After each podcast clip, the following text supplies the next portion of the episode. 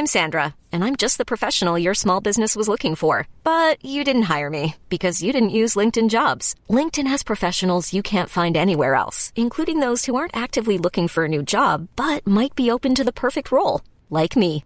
In a given month, over 70% of LinkedIn users don't visit other leading job sites. So if you're not looking on LinkedIn, you'll miss out on great candidates like Sandra. Start hiring professionals like a professional. Post your free job on linkedin.com/achieve today. Millions of people have lost weight with personalized plans from Noom, like Evan, who can't stand salads and still lost 50 pounds. Salads, generally, for most people, are the easy button, right? For me, that wasn't an option. I never really was a salad guy. That's just not who I am. But Noom worked for me. Get your personalized plan today at Noom.com. Real Noom user compensated to provide their story. In four weeks, the typical Noom user can expect to lose one to two pounds per week. Individual results may vary. Herzlich willkommen bei Pool Artists.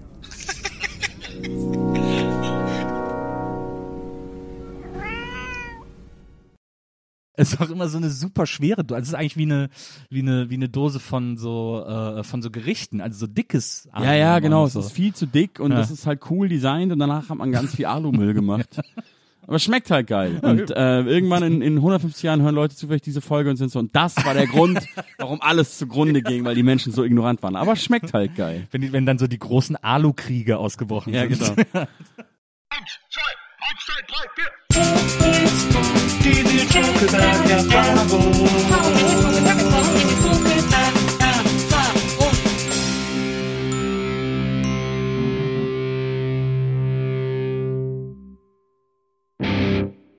Hallo liebe NBE-Zuhörerinnen, hallo liebe Zuhörer der Nils Bokeberg-Erfahrung, herzlich willkommen ähm, in der heutigen Folge meines Traumpodcasts, äh, in dem ich irgendwie mich nur mit Menschen unterhalte, die ich interessant, spannend und oder cool finde, äh, habe ich einen Gast, der auch wirklich in der allerersten Gästeliste, die wir geschrieben haben, sofort mit drauf stand.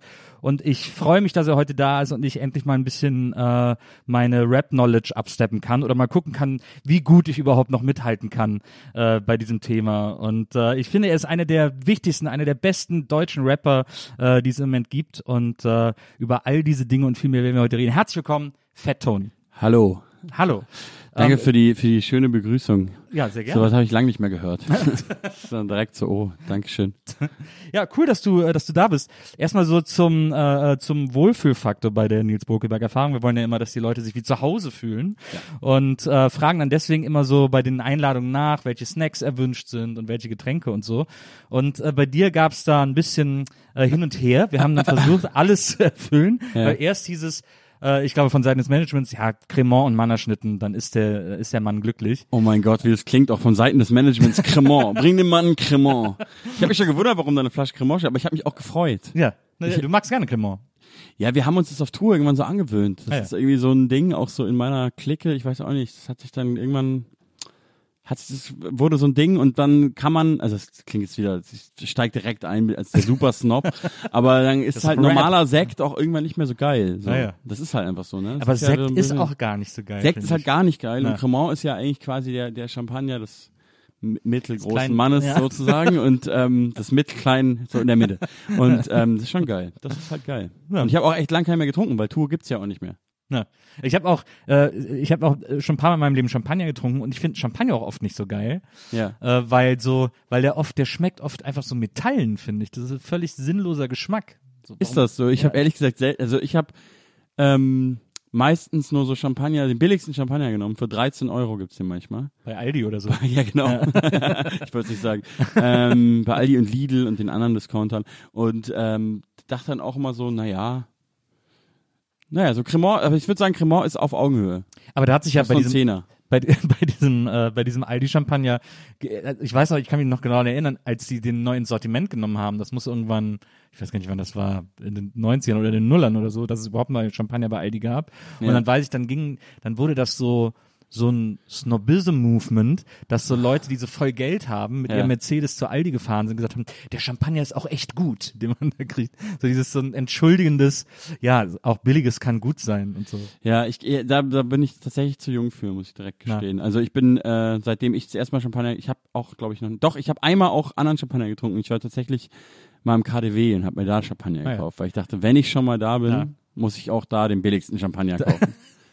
Das ist aber geil. Da treffe ich mich oft mit einer Freundin, äh, wenn Ja. wir zusammen spazieren gehen. Treffen wir uns im KDW an der Champagnerbar und trinken Champagner Das ist total genial. Also das war tatsächlich mein Geburtstag letztes Jahr, weil da war auch schon Lockdown. Ähm, Natürlich.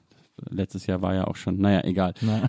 ähm, und da war dann, da ging gar nichts und äh, da war alles irgendwie zu, man durfte auch keine Leute wirklich treffen, aber shoppen ging halt voll. Und dann äh, hat meine Freundin gesagt, komm, wir gehen ins KDW. Und ich wäre erst skeptisch und dann war es die beste Idee, es war der beste Tag und ich habe direkt sehr viel Champagner getrunken. Ja, und direkt Gucci, Rolex, alles irgendwie dir schenken lassen zum Geburtstag natürlich. Ich habe so geile Fotos mit KDW Shoppingbags gemacht. Da drin waren war halt nur so Lebensmittel, so Brot und so gut teures Brot. Das, für das hat's noch gereicht. Ja. Ähm, auf jeden Fall äh, wollen wir natürlich diese Wünsche erfüllen, haben dann hier äh, Cremant hingestellt und, äh, und Mann erschnitten und dann hieß es aber, äh, nee, du hättest eigentlich lieber Karamellpopcorn und Fountain of Youth Oh Kokoswasser. Gott, ja, ich habe halt erst spät geantwortet, weil ich bin bei sowas auch mal äh, zu lange am Überlegen und Das ist ja, ich finde es gar nicht, ich finde es auch gar nicht, ich finde es auch gar ich beides, nicht. ist ja genial. Ich, Zuckerschock. ich finde es auch nicht etepetetisch oder so, weil ich finde auch Fountain of Youth Kokoswasser mega lecker, von allen Ja. Kokoswassern, die es so gibt. Also das ist ja krass, da bist du auch ein Kokoswasser-Konnoisseur Ja. offensichtlich, weil das Ding ist nämlich, ich dachte mal, ich mag Kokoswasser und da gibt es so krasse Unterschiede Ja. und manchmal schmeckt es einfach ekelhaft. Boah, Wir hatten krass. das auch lange auf Tour auf dem Rider stehen und dann manchmal ist es so, boah, das kann man nicht trinken. Es schmeckt. Ganz Ja, schlimm ist Kokoswasser. Es, heute. es, gibt manchmal so Kokoswasser aus so Tetrapacks. Ja, das meistens. schmeckt oft, Ja. das schmeckt oft super Horror. Genau, das meiste ist es ja aus dem Tetrapack, die Ja. allermeisten. Und dieses Fountain of Youth geht ja eigentlich auch gar nicht, weil es ja Dose. Ja. Ähm, ich glaube, es ist nicht mehr Pfand, oder? Nee, Komischerweise. und es ist so, und warum so, eigentlich? Es ist auch immer so eine super schwere Dose. Also es ist eigentlich wie eine, wie eine, wie eine Dose von so, äh, von so Gerichten, also so dickes. Ja, ja, Alu- genau. und Es so. ist viel zu dick und Ja. das ist halt cool designt und danach hat man ganz viel Alumüll gemacht. Aber es schmeckt halt geil. Und äh, irgendwann in, in 150 Jahren hören Leute zufällig diese Folge und sind so, und das war der Grund, warum alles zugrunde ging, weil die Menschen so ignorant waren. Aber es schmeckt halt geil. Wenn, die, wenn dann so die großen Alu-Kriege ausgebrochen Ja, sind. genau. Auf jeden Fall hat äh, Wenzel, äh, der heute unser Producer ist, ist sehr verzweifelt und hat gesagt, Gott, Wenzel, in wie vielen Läden warst du, um Fountain of Youth zu kriegen? Fünf. Wenzel war in fünf Läden, hat nirgendwo Fountain of Youth für dich bekommen. Äh, Ich fühle mich so schlecht, aber auch ein bisschen, auch ein bisschen gut. Endlich mal wieder, endlich mal wieder sich was wünschen dürfen. Ja, das stimmt. Und auch nur die Hälfte bekommen. Das Wasser ist völlig äh, okay. Mannerschnitte damit habe ich nicht gerechnet. Ich wusste nichts von dem Wunsch und ich freue mich sehr. Ja. Äh, ja, ich bin auch ein großer, ich habe hier diesen Manna-Automaten mal geschenkt bekommen, zum Beispiel so ein riesen Manna-Fan bin. Ich bin auch, ich bin großer Manner-Fan. Ich war, ich war in Wien auch in der in der Manner. Ähm, da gibt's bei der Fabrik so einen Laden, wo du auch Ja. so Bruchware und so kaufen Ah, ja. kannst, weißt Ja. du, in so Manner So ein Kilos. Fabrikverkauf. Ja, genau. Und dann gibt's, es gibt ja so Bruchware, weißt du, so, was so runterfällt irgendwie. Und ähm, kannst du dann in so Riesensäcken kaufen. Das ist ja geil. Und ich habe ähm, dort damals vor vielen Jahren so ein Manner, so ein Halstuch, kennst du so, so Männer, die Motorrad fahren oder Skifahren, ist ja in Ja. Österreich ein Ding, Klar. so ein Halstuch gekauft in den Mannerfarben, wo Manner draufsteht. Die habe ich natürlich nie getragen, weil es gar nicht geht, aber auch nie weggeschmissen. Und dann kam die Pandemie. ja. Und das war dann der Punkt, wo ich dann einmal das Mannerhalstuch als Maske trug. Ich Und hab- dann doch nicht mehr. Ich habe ein Manna Polo-Shirt. Das, halt, Das, das, halt habe ich mir gekauft, weil es gibt nämlich hier in Berlin, äh, vor Berlin gibt es so ein Outlet, gibt auch immer diese Outlet-Dörfer, Ja. wo so nur Outlet-Läden sind, Ja. in so einem virtuellen Dorf quasi. Ja. Und die haben auch einen Manna-Laden hier. Wow. Und da gibt's alles Manna, all things Manna. Ähm, und da habe ich mir ein Manna Polo-Shirt in Überschwang äh, in meinem Manna-Fandom äh, gekauft und habe es auch nie angezogen. Ich finde es gut, dass das hier nicht öffentlich-rechtlich ist, weil wir haben so viel Marken schon das ist genannt. scheißegal. Das ist jetzt schon so, die hätten schon abgebrochen, ne? Das, ist, das ist Wenn genial. nur einer von den Zahlen würde, wäre es ja schon geil. Ja, leider Dann hätte es schon ne? mega gelohnt, ja, Aber so ist es leider. Äh, und natürlich hier äh, äh, Karamellpopcorn. Werthers Original. Ich dachte, als du Karamellpopcorn wolltest, Ja. dass du das von Knalle wolltest. Gibt's auch diese Ich wollte genau das, aber ich wollte nicht so snobby sein, auch noch die Marke zu sagen. Also nicht Knalle, sondern das, was ihr Ja. besorgt habt. Ja. Genau das wollte ich eigentlich. Ja. Toll. Geht auch eigentlich gar nicht. Also das ist auch ganz schlimm. Hast du schon mal gegessen? Äh, ja, ich glaube, Das macht ganz schlimm süchtig. Ja. Ganz schwierig, die Packung nicht aufzuessen. Aber dieses Knalle-Popcorn ist auch geil, finde ich. Das kenn ich nicht. So eine Berliner Firma, die auch so, Ah, doch, doch, das so, so ich, Popcorn klar. machen Ja, ja. mit so Geschmack und so. Das Das ist so, so, das gibt's in so, das gibt's wahrscheinlich auch im KDW und so Läden, ne? Genau. Ja, ja genau, genau, so genau. Ich habe das nämlich äh, in, in München lustigerweise im Manufaktum habe ich es gesehen. Ah. Da stand so Made in Berlin, so, äh, so Manufaktum-Zeug. Ja, das. Wahrscheinlich Das noch geiler, habe ich nie gegessen. Verdammt. Okay, äh, wir haben die Snacks auf jeden Fall geklärt. Wir haben für dich ein Bild äh, eingerahmt äh, von Paule. Wahnsinn. Das Ähm, ist äh, sehr süß. Auch da hatte ich eine, und da müssen wir auch noch kurz drüber reden, weil da Ja. hatte ich eine, eine, eine, einen erbitterten Kampf mit, äh, mit Wenzel, unserem Producer heute. Ähm, der wollte nämlich, dass wir ein äh, Paul McCartney-Bild nehmen aus den Anfangstagen. Der Ja. junge, Ja. süße Topschnitt Paul McCartney. Also 60er, sowas. Genau. Ja, mhm. Äh, und ich habe gesagt, nee, wir brauchen den Wings Paul McCartney, weil der viel geiler ist, weil der viel männlicher ist und viel schärfer ist. Also für Paul McCartneys Verhältnis, also männlicher wurde es nicht mehr bei ihm, würde ich sagen, oder? Davor war es auf jeden Fall, also wenn man so von Männlichkeit spricht, Naja. so von so klassischer, da hast du auf jeden Fall recht. Ich finde den auch cool. Ich muss tatsächlich sagen, Aber ist das nicht der, ist, ist, Team- ist der Wings Paul McCartney nicht der sexyste Paul McCartney? ich glaube auch tatsächlich, ja. Naja. Also als Kind war ich schon, den Kopf. tut mir leid, ich Wenzel enttäuschen muss, als Kind war ich so, kannte ich den gar nicht, Ja. ähm, sondern kannte nur den Beatles Paul McCartney. Ja. Und dann habe ich später irgendwann so Fotos gesehen, war so, hä, wieso hat der so lange Haare und so, so komisch und so. Ähm, aber ich finde schon, es ist der coolste eigentlich. Der, ich weiß nicht, ich glaube auch, dass ich sehe es ihm allein auf diesem Foto, was ihr ausgesucht finde ich, wirkt der freier, gelassener und glücklicher. Es war ja auch die Zeit, äh, wo er die Familie hatte, die Kinder klein waren, er mit, äh, Mhm. Mit Linda. Mit, mit Linda so glücklich war und diese, glaube ich, ja schon toxische Beziehung zu John Lennon auch einfach vorbei war. Na. Sieht man ihm, interpretiere ich jetzt mal rein. Na. Da ging es ihm schon gut. Du warst auch immer eher Po- äh, Team Paul als Team John, oder?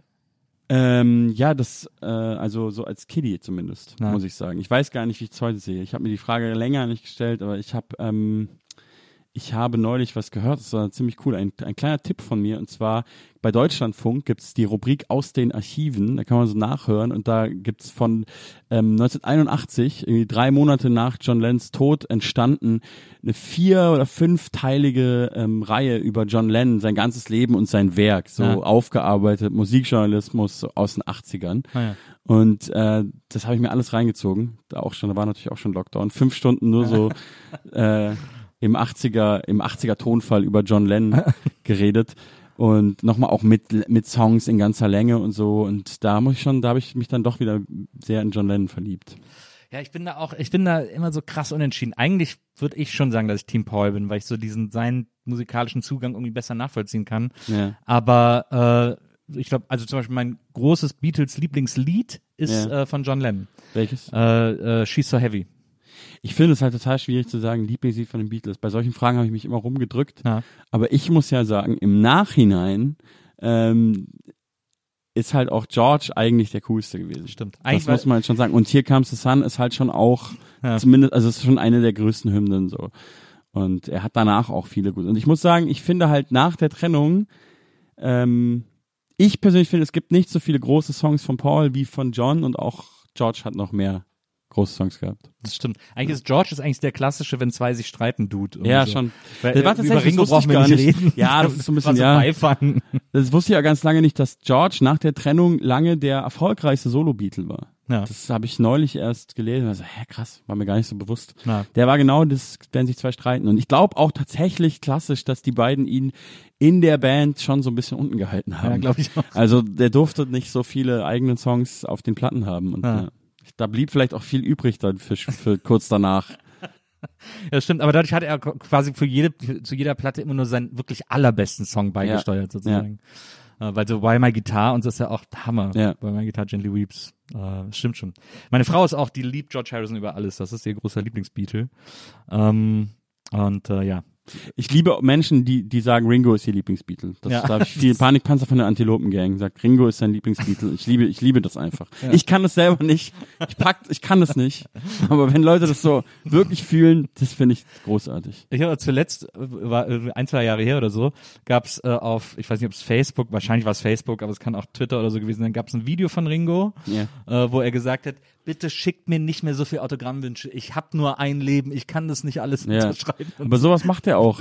Ich folge dem auch auf Instagram seit, seit geraumer Zeit und der ist total geil. Der ist so, der hat auch seit den 60s so einen Signature-Move, den er einfach durchzieht. Der Mann ist über 80, der sagt immer Love and Peace, Ringo. Love and Peace to the World. Und dann macht er immer dieses Peace-Zeichen. Ja. Und das macht er einfach seit damals. Das ist sein Ding und das macht er jetzt halt auch auf Instagram auch bei jeder Ansage am Ende. In jeder Story, wenn er eine macht, dann ist so Love and Peace, you're Ringo. Love and Peace to the World. Und es gibt irgendwo jetzt Ringo-Statuen, die auch so Peace machen. Also, wow. Ja, geiler Typ. Das- Ich war, auch Irgendwie bei, schon, ja. ich war auch bei Paul McCartney, als er hier vor ein paar Jahren in der Wuhlheide gespielt Ja, hat. da war ich auch, da war ich in München, war ich da, ja. naja, weil ich einmal wollte ich auch Ja, wenigstens ich auch, einen ja. Beatle live war, sehen. Mit meiner Mutter war ich auch da. Ja, also, ja, super. Und äh, das war schon war ein sehr berührendes Konzert. Vor allem, als er dann dieses Lied für John äh, gespielt hat. Ja. Äh, weil es gab ja damals dieses Lied von John gegen Paul McCartney, Ja. weil er also Paul McCartney mega gedisst hat. Ja. Und äh, dass Paul McCartney ihm dann so ein wirklich Liebeslied geschrieben hat, das fand ich schon sehr ergreifend. Ja. Er ist auch, auch schon lange tot. Ja, wichtiger, wichtiger Kampf, die beiden immer. Ich glaube, sonst wären die nie so kreativ gewesen. Glaube ich auch, ja. wenn die nicht so gerieben hätten. Ähm, die Beatles sind, glaube ich, auch ein guter Einstieg. Du hast ja auch gesagt, dass du da äh, als Kind schon gar nicht so viel drüber nachgedacht hast. Reden wir mal über dich und deinen Werdegang. Ja. Ähm, du bist in Schwabing aufgewachsen. Ja. Äh, und in München-Schwabing. Ja. Äh, das ist so ein bisschen, äh, also es war in den 60ern, 70ern war das der Bezirk überhaupt in München. Da war Ja. auch die ganze Jugendkultur beheimatet. Da waren noch die ganzen Krawalle. Äh, Das war, glaube ich, sogar der Bezirk in, in, in Deutschland, Glaube kann man auch. fast sagen. Das war so wie, so wie Kreuzberg dann so in den Ja. 90ern, so Ja. irgendwie, ja. Verrückt, kann man sich gar nicht mehr vorstellen. Uschi Obermeier hat da gewohnt und die Stones, ist wirklich verrückt, ne? Ja. Glaubt einem immer keiner, aber die Stones haben dann da eine WG genommen, um auch da abwechselnd mit Uschi Obermeier zu schlafen. Und so war das halt, glaube ich, irgendwie, ja. Und, ja. Äh, also es war ein wilder Bezirk, äh, es gab auch eine klassische äh, Kneipe, Schwabinger 7 hieß die, glaube ich, nicht Ja. Schwabinger 8. Nee. Schwabinger 7, ja. Schwabinger ja, 7, Ja. ähm, auch äh, legendärer Laden und so. Also wirklich die Zeiten, als als München gebrannt hat, äh, da war das so das Epizentrum davon. Ähm, und äh, mittlerweile ist das bürgerlicher, sagen wir mal so, Ja. äh, wie überall auf der Welt. Aber es hat immer noch, ich finde, Schwabing hat immer noch so einen gewissen Vibe, den es sonst in München so nicht gibt. Ähm, ich habe ja auch, ich habe auch eine Zeit in München gelebt, äh, in den Nullerjahren, so ungefähr äh, vier, fünf Jahre. Und ich habe erst in Heidhausen gelebt, was nice ist, irgendwie so ein schönes Viertel, vielleicht wahrscheinlich am ehesten vergleichbar mit Prenzlauer Berg oder so, also schon auch sehr familiär und so, aber trotzdem so ein bisschen alternativ, ökig alternativ, sagen wir mal. Äh, und Schwabing, ähm, da habe ich dann später gewohnt, das hat auch was von Teilen von Kreuzberg heute, äh, wo es wo so die, die damals wild waren, alle ein bisschen ruhiger geworden sind und so. Ja, ich, ich würde sagen, mittlerweile ist die Gentrifizierung, wenn man das da überhaupt noch so nennen kann, auf jeden Fall schon nochmal krass fortgeschritten. Also Ja. ich krieg das immer so mit da, die Ecke, wo ich aufgewachsen bin. Ich find's muss ich sagen, mittlerweile schon sehr, sehr snobbig. So, Okay. ich bin halt ein Kind der 80er, 90er da Ja. aufgewachsen und ich glaube, da war so dieser Geist von diesen Zeiten, die ja vor mir waren, irgendwie noch spürbarer und jetzt habe ich schon das Gefühl, es ist, es ist, äh, stellenweise extrem snobbig und die coolen Ecken München sind, glaube ich, schon woanders mittlerweile. Aber ähm, ist auch nicht schlimm. Also so äh, entwickeln sich halt Sachen. ne? Es ist halt Du hast ja irgendwie quasi, überall die gleiche Entwicklung. Du hast ja viel Zeit verbracht im Leopoldpark, der ist da hinter der Uni quasi. Ja, genau. Ich Ja, habe ich ja, hab in der. Gisela Straße gewohnt. Ach krass. Ja. Ja, ja, das ist meine Kindheit und Jugend und alle. Also Gisela Straße, U-Bahn, dann dieser Park Ja. und da bin ich aufgewachsen. Ja. Ja. Also ich, äh, da ist ja auch der McDonalds, wo immer ganz äh, München nachts noch hingeht. Ja, oder- weißt du, was krass ist? Den gibt's nicht mehr. Das habe ich zuletzt irgendwo gesehen, dass der weg ist. Ja. Das finde ich total krass. Das, was total abgefahren ist, ähm, in München, in meiner Jugend, so die beiden McDonalds so aus der Jugend, McDonalds ist ja, wenn du Teenager bist, Ja, kann man nicht leugnen, so Ja. ist schon wichtig so. Und das war halt gleich bei mir so. Ähm, und dann gab's noch den am Isartor, wo wir auch immer abhängen Ja. und irgendwie auf besprühte Züge gewartet haben in der S-Bahn. Da waren, die sind beide weg. Ach, Und die sind krass. weg, weg. Ich dachte erst, die- bauen um und kommen Ja. dann größer zurück und so. Sind einfach weg. Also McDonalds hat da irgendwie, weiß ich nicht, aufgegeben oder schräg. so. Also es ist echt krass. Aber Stachus gibt's noch. Ja, ja, klar. Das ist doch, glaube ich, der erste in Deutschland, ne? über den höre ich immer so krasse Stories wie, das war der erste in Deutschland, das ist der umsatzstärkste in Europa und so, immer so Urban Myths über diesen McDonalds München Stachus. Aber da ist auch echt immer, das ist, da geht's immer ab, ja. Ja. Also ich weiß auf jeden Fall, dass der erste McDonalds in Deutschland in München war. Ich, soll, ich Ja. weiß aber nicht, ob es der am Stachus Das war. kann gut sein, ne? Naja, das Ja, kann, gut- würde irgendwie wahrscheinlich am meisten Sinn ergeben. Ähm, aber ja, irgendwie, äh, klar, also ich meine, aus den 90ern kenne ich, kenn ich die Ecke auch noch ein bisschen. Äh, auch einer der Läden, die es auch nicht mehr gibt, äh, äh, das Robot äh, an der Münchner Freiheit. Äh, so ein Klamottenladen, viel so Clubwear und so Kann, Streetwear. kann mich nicht mehr richtig erinnern. War das in den 90er, in den 90ern? in den 90ern gab's den schon da. So Ende ganz- 90er noch, oder? ja, Ende 90er, müssen- ja, ja, gab's den auch noch. Also als ich, Weiß ich wahrscheinlich, aber kann mich nicht erinnern, dass der so hieß. Ja, der war quasi, wenn hier die, die Äh, Bushaltestelle ist, also hier äh. ist der, der, was Karstadt oder Kaufhof. Ja, ja, genau, genau. Dann die Bushaltestelle, die große, Ja. und dann direkt über die Straße drüber. Da, Ja, ja, da ist jetzt so ein Carhartt-Store, so ein riesiger. Ja, genau. Ja, da gab's halt so alles Mögliche. Ja. Und äh, da war ich auch immer wahnsinnig viel, aber gibt's auch seit längerem jetzt nicht mehr, weil der Besitzer äh, äh, aufgehört hat. Aber ja, also es ist schon, es war schon immer eine interessante Ecke. So wie du hast jetzt gerade eben schon so ein bisschen äh, angedeutet, äh, als du aufgewachsen bist oder wie du aufgewachsen bist äh, und vor allem, wenn du ja auch so äh, Beatles irgendwie als Kind schon gehört hast, dann Ja. war das ja wahrscheinlich so ein Haushalt, in dem auch der so ein bisschen progressiver war als jetzt so ein gutbürgerlicher äh, Bildungsbürgertumshaushalt oder so. Ich, ja, ich würde sagen, so eine, irgend so eine schräge Mischung auf jeden Fall. Also, ähm, irgendwie auf eine Art so Bildungsbürgerhaushalt mit so Bücherregalen und so Sachen und einem Klavier, aber eigentlich sind meine Eltern beide keine Akademiker und irgendwie aus dieser 68er Generation, Ja. aber auch nicht an vorderster Front gewesen, äh, so um das irgendwie, Ja. ja. Das ist ja auch da zu in Schwabing, äh, war Ja. ja früher so die Straßen dahinter, also hinterm Leopoldpark und so, dieser Teil von Schwabing. Ja. Da waren ja auch so ohne Ende Antiquariate und so. Da waren ja diese ganzen Buchläden äh, und diese ganzen, wo auch die ganzen 68er alle abgegangen Genau, ja, ja so. klar, das ist ja auch gleich bei der Uni. Ich bin gerade total äh, positiv überrascht, dass wir auf einmal so viel über München und so detailliert reden. Normalerweise, wenn du, ich wusste nicht, dass du so einen München-Zugang hast, so einen Ja. Background. Normalerweise muss ich mich eigentlich immer nur ähm, rechtfertigen oder ironische Sprüche über München äh, äh, ertragen und dann selber so mit einsteigen. Ja. Ich bin positiv überrascht. Darauf soll ich jetzt schon den Sekt Na, aufmachen? können wir Soll ich machen, klar, mal- mach auf. Nee, ich ja, mach gerne auf. Also doch wegen mir. hier so- ja. Ähm, ja, ich, ich habe so eine seltsame, ich habe eine extrem ambivalente Haltung zu München. Ja. Äh, ich fand's äh, Ich super auch. da. Ich bin auch gerne hingezogen. Äh, Ja. Ich bin damals zum Filmhochschulstudium nach München gezogen. Ach, du Ähm, warst an der HFF? an der? HFF, genau. Ach krass, wusste ich gar nicht. Äh. Da kenne ich auch, da sind auch da war die noch in Familie habe ich da sogar. Ja, da war die noch Ja. in Giesing. Äh, Da war das noch die coole kleine, nicht die, nicht der 99 Millionen Euro Bau. Das stimmt. Ja, das ist auch so ein, so ein München Urban Myth, wo- wobei es glaube ich stimmt. So jeder weiß diese diese neue Schule, ne, also das neue Gebäude irgendwie, dass die 99 Millionen Euro gekostet hat. Das hat man sich damals immer in der Stadt erzählt, als die gebaut wurde. Wahrscheinlich hätte die, äh, wenn sie 100 Millionen gekostet hätte, irgendwo in, in einem Rechtfertigungsbericht auftauchen müssen. Ja, wahrscheinlich wirklich, ja, ja. 99 Millionen gekostet. Also echt, es war mal drin, es ist auf jeden Nee, Fall noch krass. nicht. Es, Ja, es, nicht. ist, es ist so schon so so ein also so ein, wir, wir haben Eier, wir sind München, Ja. wir haben Geld für unsere Filmhochschule, so ein Bau ist es schon. Und da drin sind irgendwie vier riesige Kinosäle und so. Ja, ja. Aber ist ganz geil auch. Ist ja auch, ist ja auch gerechtfertigt, muss ich ehrlicherweise sagen. Also die HFF hat ja äh, München kulturell echt viel gebracht. Ja. Also mit Eichinger etc. Ja. Äh, äh, und äh, da war das schon auch mal angemessen, dass die da aus diesem Kabuff hinter der Berufsschule in Giesing rauskommen, Ja, äh, was so ein koscher 90er Jahre Bau war. Aber ich, also ich war da gerne, hat irgendwie, hat irgendwie Spaß gemacht. Ähm, ja, aber deswegen, also ich mochte das, ich mochte auch München, ich, meine, einer meiner besten Freunde kommt auch aus München, der hat dann damals einen Club gemacht und wir haben dann, da habe ich dann jedes Wochenende aufgelegt. Äh, Krass. und Welcher ähm, Club war das denn? das war das Privé. Das kenne Ähm, ich nicht. Das war erst in der, ähm, das war erst in Schwabing, äh, und zwar in diese Straße rein, wo der McDonalds ist, da diese kleine Seitenstraße, ich vergesse mal, wie die heißt. Der McDonalds in der Münchner Freiheit jetzt. Der andere Nee, McDonalds. der, der McDonalds äh, äh, bei der Uni da, äh, äh, gegenüber von der Gisela. Da ist doch rechts Ja. daneben, kommt doch dann irgendwann der Bäcker, der immer, äh, wo man immer morgens sich diese riesen Dreiecke gekauft hat, diese Fladenbrote mit weiß ich nicht was. Und da war so eine Ja. Straße rein. Die hab ich, äh, war es Prinzregentenstraße, kann das sein? Nee, das ist ganz woanders. Ah ja, okay. Ja, dann, also keine Ahnung. Egal. Ja, so, da war das Warte. erste Privé. Upsala. Sehr gut. Ja. Und äh, das, das andere war dann nachher äh, in der, äh, ich glaube Maximilianstraße war das schon, Wow. ähm, da wo so äh, so ein Hinterhof, wo so zwei, drei Clubs waren.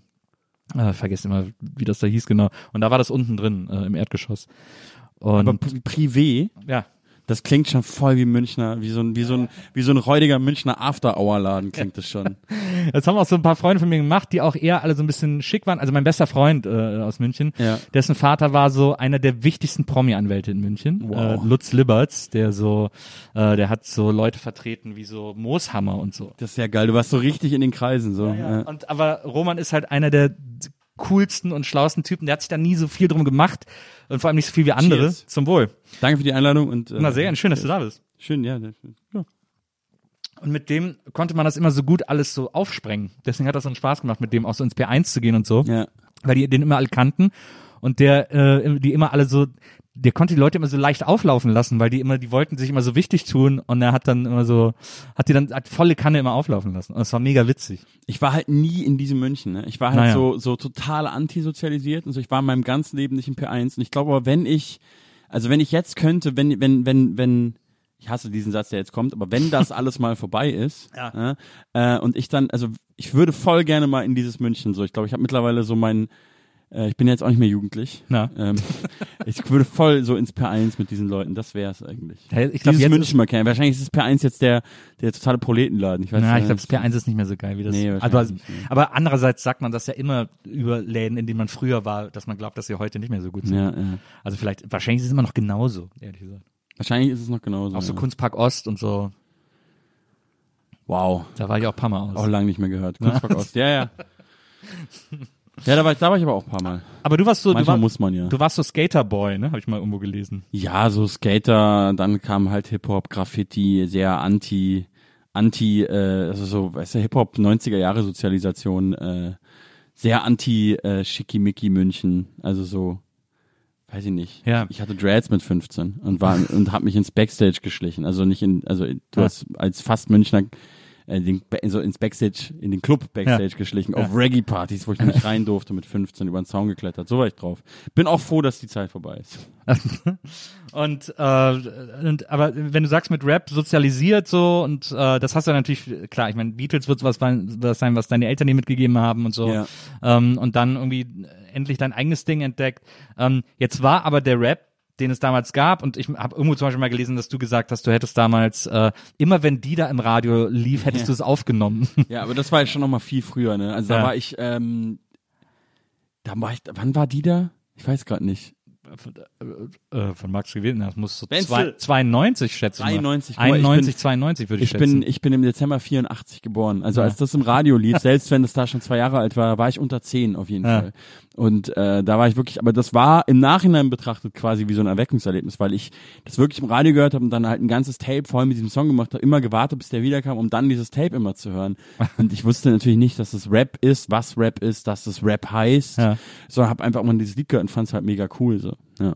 ist dann daraus dein Interesse für Rap gewachsen oder hast du, glaubst du, dass du dann eher einfach äh, sozusagen darauf reagiert hast, wenn du dann Rap gehört hast, ohne jetzt zu wissen, ob oder dass das Rap ist, äh, dass sie, dass sich das dann so geprägt hat, sozusagen. Also ähm, ich weiß jetzt nicht, wie viel das mit, mit diesem einen Song zu tun hat. Ja. Ich habe es gerade selbst Erweckungserlebnis genannt. Wahrscheinlich war es das wirklich irgendwie, aber ähm, also ich habe diese Form von Anfang an total geliebt und habe aber gar nichts gecheckt natürlich. Es kam dann tatsächlich Tic Tac Toe. Du wirst dich erinnern. Stimmt. Du hast die wahrscheinlich öfter interviewt damals oder getroffen. ähm, und die waren halt, da war ich dann schon ein bisschen älter, aber immer noch immer noch so jung, dass man nicht cool sein muss. Oder man Ja. denkt, ne, so, aber Ja. man denkt noch nicht so sehr in so cool Kategorien. Ähm, und das war halt dann, ich habe wirklich Beatles-Poster abgehangen und Tic-Tac-Toe-Poster aufgehangen äh, aus der Bravo und so. Äh, und war halt mega Fan. Die haben ja, glaube ich, nur zwei Alben gemacht. Ja. Ich glaube, irgendwann gab es ein schlimmes Comeback mit anderer Besetzung und dann wieder eins mit Originalbesetzung. Ich Ja. weiß nicht. Aber die, die beiden echten Alben, ähm, die habe ich auch beide auf CD. Die Alben, die noch Street waren. die, die, weißt du, die, als die noch nicht, als die noch keiner kannte, Spaß, die kannten immer alle. Ähm, Klappe, die zweite war das zweite Album. Wie das erste heißt, weiß ich gerade nicht mehr. Einfach Tic Tac Toe. Wieso hieß das ne? erst eigentlich nicht eher, nicht, ja, auch Klappe? Dann hätte Das Klappe die zweite auch ja. viel mehr Sinn gemacht. Ja, ja. Ähm, es wäre wahrscheinlich damals auch schon progressiv gewesen, Klappe. Also das war ja, wenn man das heute hört, ne, die hatten ja das Lied, ich finde dich scheiße und das war ja progressiv. Das war krass, so, ja, was ja. sagen die da? Ich finde dich scheiße im Refrain. Ja, einfach scheiße sagen. Ähm, das ist schon absurd. Äh, ja, genau, ich war, ich war mega Tic-Tac-Toe-Fan und alles, was damals so, es ist ja immer so, der alte Mann erzählt von, vom, vom Krieg, aber so, gab ja kein Internet. Und Ja. alles, was in, sozusagen in dieser, mit dieser Form Rap an mich herangetragen wurde, durch, also was sozusagen bekannt war, habe ich halt mega gefeiert. Und das waren halt so Bands wie so äh, Basis, falls du dich Oh, erinnerst. aber hallo, erinnere ich mich an Wenn Basis. ich nur noch einen Tag zu leben Ja, hätte. Oder krass. Spektacool Air. Ja. Äh, sie ist meine Schwester und trägt ein Messer. Sie sagt Sie in meine der Schule, Schule, da sei das besser. besser, genau. Ja. Äh, sie hat Angst vor dem Tag, Angst vor der Nacht. Meine kleine Schwester wurde fertig gemacht. Das Oder- sind doch die, die auch nachher das äh, Big Brother Lied gemacht haben. Leb so, wie du dich fühlst. Oh Gott, das war, da war ich dann schon raus. Noch nie was von gehört. Will ich auch ungern.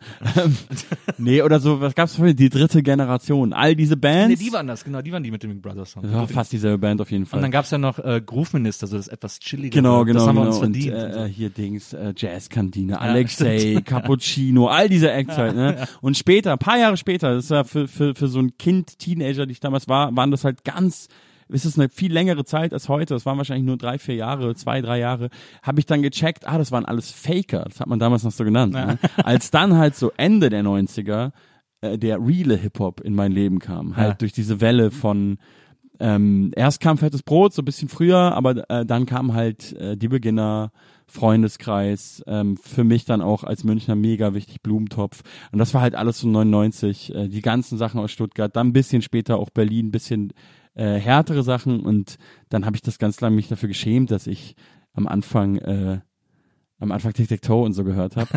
Aber mittlerweile ist das alles cool. Und vor allem kam dann auch erst äh, amerikanischer Rap. Ich bin wirklich einer von den Leuten, die erst deutschsprachigen Rap gehört haben. Ach.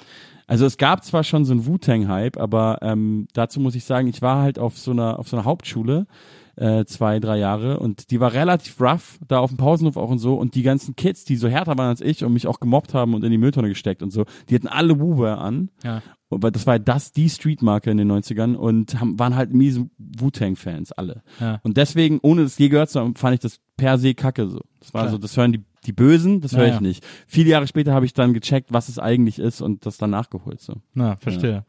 Und äh, jetzt ist ja, äh, sagen wir mal, sowas wie Blumentopf, die, die du ja auch oft erwähnst, als ein äh, großen, wichtige Einstiegsband sozusagen, Ja.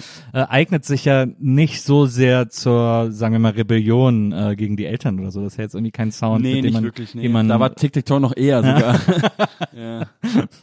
Ist es aber Blumentopf war, war so für dich, dass du erstmals sozusagen gecheckt hast, dass das auch nicht doof sein muss oder also dass man textlich da durchaus irgendwie äh, Ja, wahrscheinlich. Also ich glaube, was, was, was, was noch damals so in so in, beim Teenager, Teenagerkreisen und wir mit unseren Teenager-Minds sozusagen uns noch mehr beeindruckt hat auf so einer intellektuellen Ebene war halt Max Herre so. Ja. Das haben wir natürlich alle dein Ohr auf die Schiene der versucht. Geschichte. Genau, und Ja. dann auch später noch Sachen, die man gar nicht gecheckt hat eigentlich und weil man dann versucht hat, irgendwie das zu entschlüsseln, aber so, das Ja. war so, aber klar, Blumentopf war ja auch ähm, die Ladidasten. Das, die, was waren die Ladidasten? Und die haben halt vor allem Storytelling auf so einer konkreten Ebene, glaube ich, mir näher gebracht. Auch schon fettes Brot natürlich. Ja. Ja. Alles Sachen, wo ich dann wirklich mich auch Jahre später erstmal von, von ähm, emanzipieren musste, muss ich so als Künstler selber auch, dass ich natürlich nicht klingen will wie Blumentopf. Ja, ich habe äh, so meine erste Band, die ersten Demos meiner ersten Bands, die ersten Alben sogar schon, da klang ich auf jeden Fall wie Sammy Deluxe, auch ganz krass wichtig damals gewesen Ja. für mich. Ich hab gerappt wie Sammy Deluxe und Texte geschrieben wie Blumentopf, aber eins zu eins. Also gerappt wie Sammy mit, mit Blumentopf-Texten. Das Ich hat fand ja ein immer, bisschen dass- gedauert, dass ich mich davon so frei gemacht habe. Ich fand ja immer das erste Sammy-Solo-Album super. Die meisten kehren das immer so ein bisschen unter den Teppich, aber Nee, so mit International Love und so finde ich mega geil. War auch geil. Ich finde trotzdem auch Dynamite Deluxe Ja. äh, genauso wichtig. Ja. Und äh, ich habe ja mal, äh, ich, ich, ich habe sozusagen einen Blumentopf-Song verschuldet. Ja. Ähm, weil wir nämlich damals äh, im, äh, wir sind alle zusammen in einem Bus gefahren zu Rave on Snow. Das war damals so eine Ja, Veranstaltung ja, ja, ja, ja. Äh, irgendwo in den Bergen. Und wir saßen alle gemeinsam im gleichen, im, im sozusagen. Das war deine Münchenzeit. Äh, Genau, Ja. nee, das war vor meiner Münchenzeit, aber es Ja. war, glaube ich, noch so Viva-Zeit oder so. Ähm, und, äh, und dann waren wir alle im gleichen Bus, äh, wo so die Bands und Promis und so dahin gekarrt wurden. Äh, und, ähm, und da war ein Blumentopf auch. Und irgendwann, als wir da waren, ist uns mega langweilig geworden, weil die Fahrt auch so öde war. Und ich habe dann irgendwann angefangen, äh, Stadtrundführer zu spielen, vorne im Bus, habe das Mikro genommen und so erzählt, was ich draußen sehe. Ähm, und alle haben sich bepisst vor Lachen, weil ich einfach die ganze Zeit natürlich nur Stuss erzählt habe. Ähm, und, äh, und dann habe ich irgendwann angefangen, die ganze Zeit immer zu rufen, ja, und da vorne auf der Pisten mit so einem schlechten Akzent irgendwie, da wird dann heute gefeiert, Rave on, Rave on! und so. Und Ah, hab die ganze okay. Zeit Rave on gebrüllt. Ja. Und daraufhin haben die dann den Song gemacht. Ja, den habe ich auch sehr geliebt. Das war ja eh das Geilste, so 99 rum, diese ganzen Alben mit den Quatsch-Skits. Ja.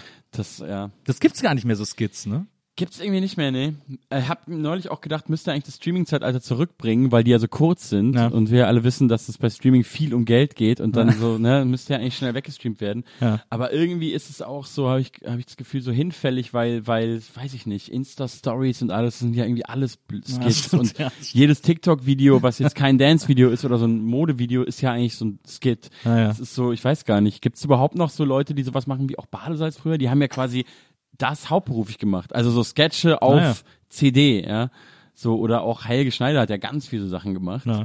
Ähm, weiß gar nicht, gibt's, ich weiß gar nicht, ob es neue Leute gibt, die sowas machen. Das habe ich, hab ich neulich die Frage gestellt. Ich, ich würde es zumindest nicht wissen. Ja.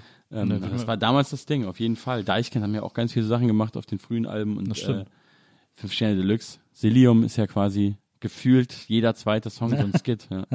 Was fandst du besser, fünf Sterne oder Tobi und das Bo? Ich bin äh, bisschen zu jung für Tobi das Bo gewesen. Ah ja. Also ich Okay. habe erst fünf Sterne mit- mitbekommen und dann Mhm. Tobi das Bo nachgehört. Deswegen bin ich fünf Okay, Sterne. Und fünf Sterne war auch einfach, äh, finde ich dann auch einfach richtig geil produziert. Also da sind auf jeden Fall auf Cilium sind so viele Beats, die ich heute sofort auch nehmen würde. Ja. Ja. Ja, Sein. Herz schlägt schneller und so Sachen, das ist schon krass. Ja, das stimmt. Total. Ähm, ich finde, was ich so interessant finde, ist, äh, es gab damals, also so in den 90ern, und das ist so, das, ich komme ja eigentlich aus Köln, da kann man das irgendwie ganz gut mit vergleichen. Ähm, warum hat München nie so eine richtig deutschlandweit relevante Hip-Hop-Szene entwickelt? Ja. Also es gab drei Bands, äh, ähm, Blumentopf, äh, Main Concept, Feinkost Paranoia. Ja. Und dann hört es irgendwie schon auf, Ja. wenn man die Leute nach Rap aus München fragt, so in etwa. Boah, da läufst du, da läufst du jetzt offene Türen ein. Da kann ich Podiumsdiskussionen drüber, drüber halten. Nee, ich finde es nämlich wirklich ein interessantes Thema. Ich habe da wirklich viel drüber nachgedacht, weil das ist ja nicht nur in den 90ern so gewesen, das ist ja bis heute so. Ja. Ja, wir, wir, das ist ja die, die drittgrößte deutsche Stadt mit irgendwie fast viel Einwohnern wie Hamburg, glaube ich. Also irgendwie 1,4 Millionen Einwohner oder so. Ja. Und wirklich, ich, ich, ich äh, äh, hab da, glaube ich, bin da, glaube ich, öfter schon Leuten auf den Schlips getreten, ähm, wenn ich das so gesagt habe. Aber das ist nun mal einfach so, wenn man das, genau wie du es gerade gesagt hast, so ähm, überregional relevant. Es ist einfach keine, keine Szene sichtbar. Es gibt halt einzelne Acts. Ja. Ähm, aber ich glaube sogar in der in der öffentlichen Wahrnehmung hört es wirklich da immer noch auf, nach deiner Aufzählung Blumentopf, so die gibt schon seit Jahren Ja, nicht mehr. ja, Manche Leute wissen, ich komme von da, dann gibt's noch ein paar andere Rapper Fiverr. von da. Fiverr kommt von da, Ja. Alias kommt von da, Edgar Wasser natürlich. Ähm, Mama, wobei die auch bisschen alle, also auch woanders stattfinden.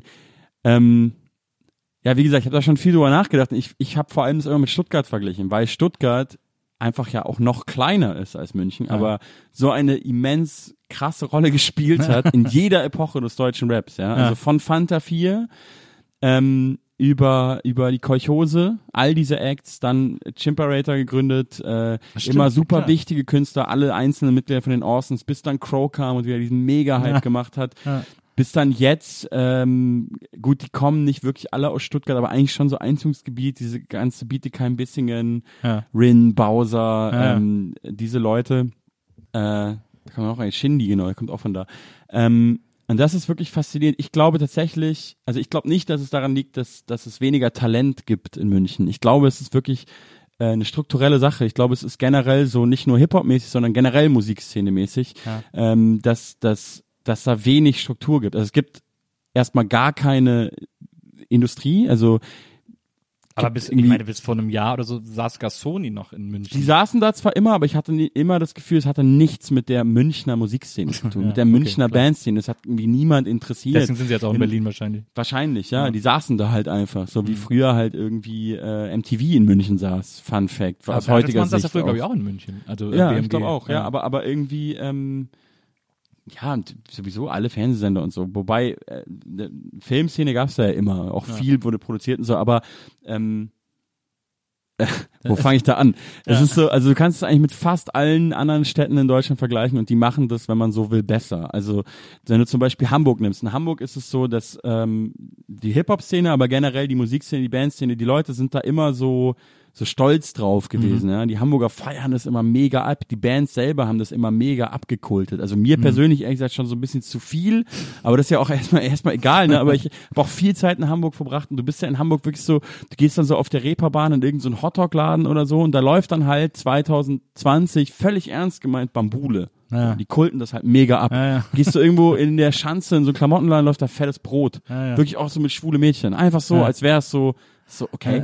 ähm, die, die, die feiern die ganze Zeit dieses Hamburg, wie so Hamburg City, Alter, und so. Ja, ja. Und in München gibt es nicht. Also gibt es nicht mit so einer Subkultur. Da gibt es halt die Leute, von denen du vorhin gesprochen hast, dieses so, Ja. dieses, dieses snobbige Ding, was ich auch immer als Jugendlicher, wie gesagt, verachtet habe und heute so fast bisschen cool finde, weil das ja auch aus so einer gewissen Tradition kommt, ja, dieses Monaco-Franze-mäßige, ähm, das passt halt irgendwie auch nicht zu, weiß ich nicht, zu Subkultur, zu, zu Jugendkultur. Und das hast du aber in anderen Städten halt nicht nur mit Hip-Hop. Wenn du jetzt Hamburg nimmst zum Beispiel, diese ganze Indie-Szene, Tokotronic, äh, 90er Jahre, wie das dort auch alle zelebrieren. Ja? Die meisten Ja. dieser Acts wurden alle in Berlin, aber ich habe das Gefühl, ist egal. Das sind alles Berufshamburger. Ja. So, das geht um Hamburg, Hamburg, Hamburg und es ist so, ähm, die ziehen das so durch und ich habe wirklich das Gefühl, es geht so bis in die offiziellen Stellen der Stadt. Ja, die machen teilweise Werbung so mit Hamburg, die also Hamburg sich ja selber auch als Stadt vermarktet, ja, so Ja. mit dem Kiez und Reggae und die Beatles waren hier und die ganzen Bands und die ganzen Clubs und hier geht's voll ab. In München vermarktet sich bis heute so mit den Bergen, als wär's an den Bergen. Die Ja. sind gar nicht an den Bergen, die sind so eine Stunde weg, ja, so mit so Bergen und äh, mit so Seen und so Wurst und so Bier und das Ja, ist ja auch irgendwie cool, das gehört auch dazu, Ja. aber das ist irgendwie so, ich habe das ist, glaube ich, äh, ich habe das Gefühl, das ist so Teil des Problems in Anführungsstrichen. Ähm, und, und ich habe auch das Gefühl, es gibt überhaupt keine so Programme. Also München hat ja die teuersten Mieten so und wenn du da eine junge Band bist, ähm, hast einfach unglaublich Schwierigkeiten, einen Raum zu finden. Ist wahrscheinlich in Hamburg mittlerweile auch so. Berliner werden jetzt sagen, ist auch so, aber ich wohne ja hier, muss sagen, es ist vielleicht viel, viel, viel schwieriger als früher, aber nicht ansatzweise so wie München. Ja. In München gibt's Bands, die, die, die fahren dann aufs Land. In Ja. eine Scheune, eine Dreiviertelstunde weg, weil sie sagen, ja, wir haben nichts gefunden, so, um Ja. da zu proben. Es ist Ja. absurd. Ja, und wahrscheinlich am Ende des Tages ist es auch einfach eine spießigere Stadt mit, mit so bürgerlichen, mehr bürgerlichen Vorstellungen. Also ich habe immer das Gefühl, ich habe ja lange gebraucht, um, um das zum Beruf zu machen. Und ich hatte immer das Gefühl, wenn ich jetzt Leute auf einer Party kennenlerne oder so und die sagen, was machst du? Und dann sagt man so, was man macht, dann ist man so ein Freak. Ja. In Berlin bist du ja so normal. Also wenn du dann sagen würdest, ja, ich arbeite bei BMW, dann wärst du der Freak, jetzt so übertrieben, aber es ist schon auch was Wahres dran. Ja. Und äh, in, also wenn du so einen normalen, guten, in Anführungsstrichen guten, bürgerlichen, sicheren Job hast, dann bist du so, hä, was, was macht der hier auf der Ja. Küchenparty in Prenzlauer Berg oder in Neukölln, egal, ja. Und in München ist aber so, was machst du? Ach krass, Musik, ja. Davon Äh, kann man wie leben? machst du Musik, so, ja. ja. Klar gibt's da so eine Szene, aber das ist halt so eine Szene. Da kennen sich dann auch alle und das sind so ein paar Leute und da gibt's auch Leute, die ein Business draus machen und so.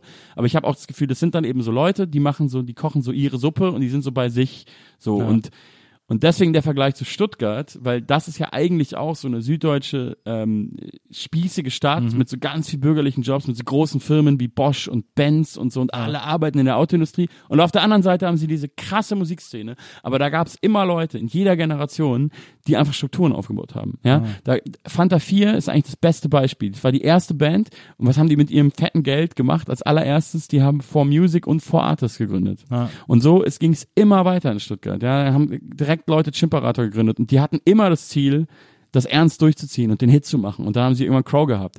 Und äh, 0711 Club, Kolchose, die waren immer so vernetzt, die haben immer so gecheckt, wer sind die Nächsten, wen können wir aufbauen. Immer so füreinander. Das gab es einfach aus meiner Sicht in München nie. Also Ja. ich war mit meiner ersten Band auch mal bei Main Concept auf dem Label gesigned, aber das war's dann auch. Es waren fünf Leute so. Ja.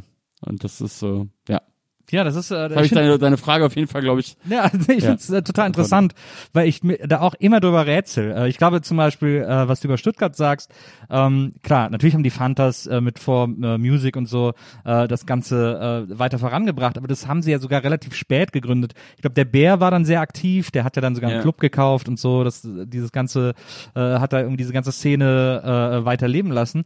Aber ich ich glaube, was ich so interessant finde an Stuttgart ist, wie du auch sagst, das ist ja sehr bürgerlich, sehr spießiges Städtchen. Ähm, und da hat man das Gefühl, dass diese ganze Subkultur entstanden ist als so eine im weitesten Sinne Art Gegenbewegung. Also so, um sich gegen diese Bürgerlichkeit irgendwie zur Wehr zu setzen. Und das eben in einem sehr kreativen äh, Stilmittel, in dem Fall Ja. eben Musik, Schrägstrich Rap. Und äh, in München ist das nie so, gab es dieses Momentum nicht, wo das so entstanden ist. Weil in den 70er Jahren zum Beispiel war München, äh, also in München wurde Disco erfunden, so Ja, ne? mit, mit Giorgio Moroder und so, ähm, äh, der das da in die Clubs gebracht hat und so. Also es war musikalisch äh, äh, Weltniveau irgendwie. Und bei Rap hat das plötzlich gar nicht mehr. Und ich finde das aber so interessant, weil Köln zum Beispiel, äh, es gibt keinen äh, deutschlandweit ähm, äh, äh, relevanten Rap-Act aus Köln. Aber es gab in Köln immer super viel Rap.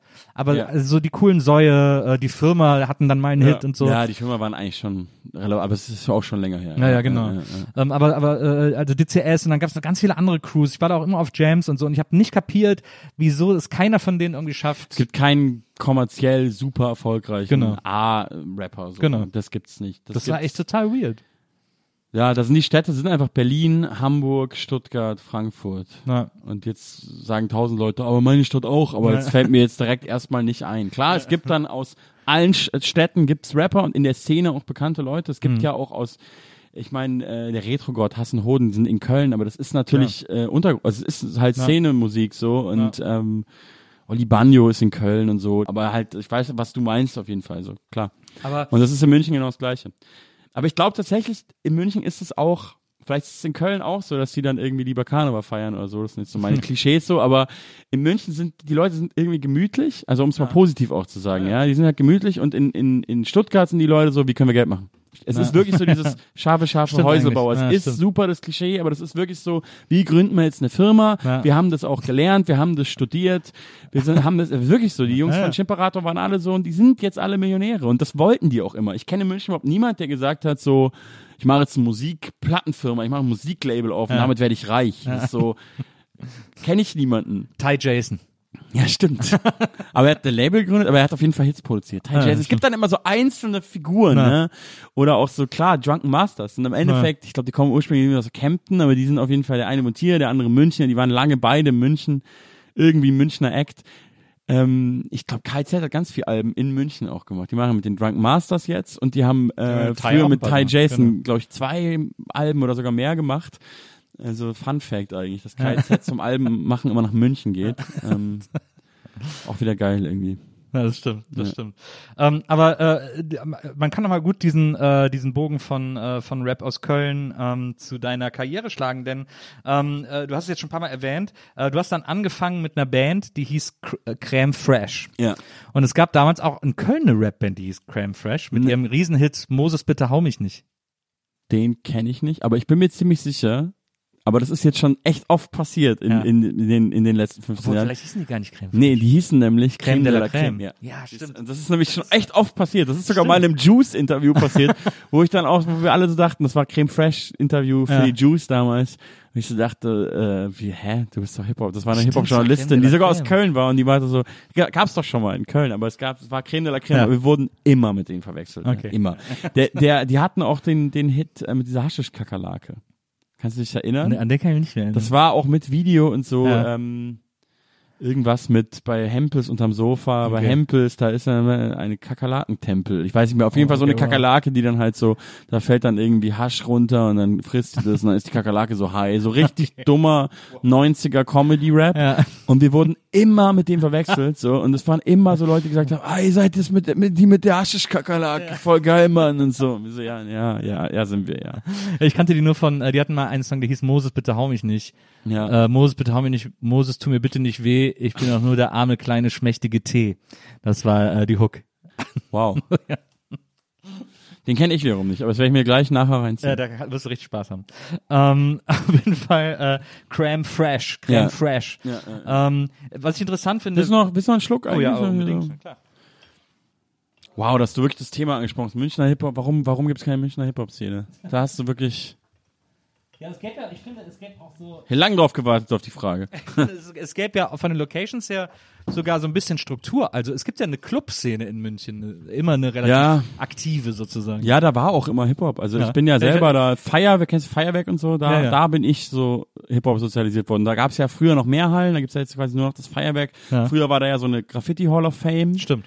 zu deiner Zeit auch Ja. und da stehen jetzt irgendwelche Firmen und Ja, ja. äh, diese Kiesgrube gibt's nicht mehr, das ist jetzt alles Industrie. Ja. Ähm, aber da war früher, da habe ich auch immer, da gab's auch Freestyle-Sessions und so. Aber das war halt immer so local-mäßig. Also das, Ja, ja. das war immer so, wir fördern hier Talente und du kannst hier ans Mic steppen und so. Aber da hatte niemand den Plan irgendwie, ich finde ein Talent und dann mache ich da Geld mit oder so. Ich glaube, dass du vielleicht den Anspruch auch brauchst, um dann jemanden so. Naja, deutschlandweit. Ja, aufzubauen, wie das eben zum Beispiel die Stuttgarter immer gemacht haben. Naja, das ist wahrscheinlich am ehesten. Ja, ein Bekannter von mir, der hat, äh, der hat damals mit Tai zusammen auch immer so eine Partyreihe gemacht, Fresh to Death hieß die in München, äh, wo die sich dann auch immer Rapper eingeladen haben, also als ich da War war. die im so. Crowns Club? Die war, die war glaube ich in verschiedenen Clubs. Ja, ich kann mich Äh, erinnern. Steve O äh, Ja. äh, hieß er äh, zusammen mit Ty Ja. Jason, seinem ältesten Kumpel, und die haben immer diese Fresh to Death Party gemacht. Ja, ich kann mich dran erinnern, aber ich war da nie. Naja. Es gab in München nämlich, das war, es ist vielleicht auch das Ding, dass es gab immer so gespaltene, es war so die andere Hip-Hop-Szene, Mhm. Ja, so, glaub ich. die, vor dem wir auch so ein bisschen so, hä, warum? Das war quasi auch ein bisschen Schiss hatten. P1-Hip-Hop-Szene. im Ja, so ein bisschen, Naja. so Jiggy-mäßig halt auch. Und das Naja. war ja damals auch so ein Ding, so dieses so, bist du Roots-Fan oder Jay-Z-Fan? So, weißt du, bist du Jiggy oder bist du real? So, völlig bescheuert eigentlich alles, aber heute würde ich wahrscheinlich hingehen. Ja, das stimmt. Ja. Meine äh, Hip-Hop-Partys gibt es auch gar nicht mehr so viele. Äh, Die muss man ja wirklich Ja. mit der Lupe suchen. Auch in Berlin zum Beispiel.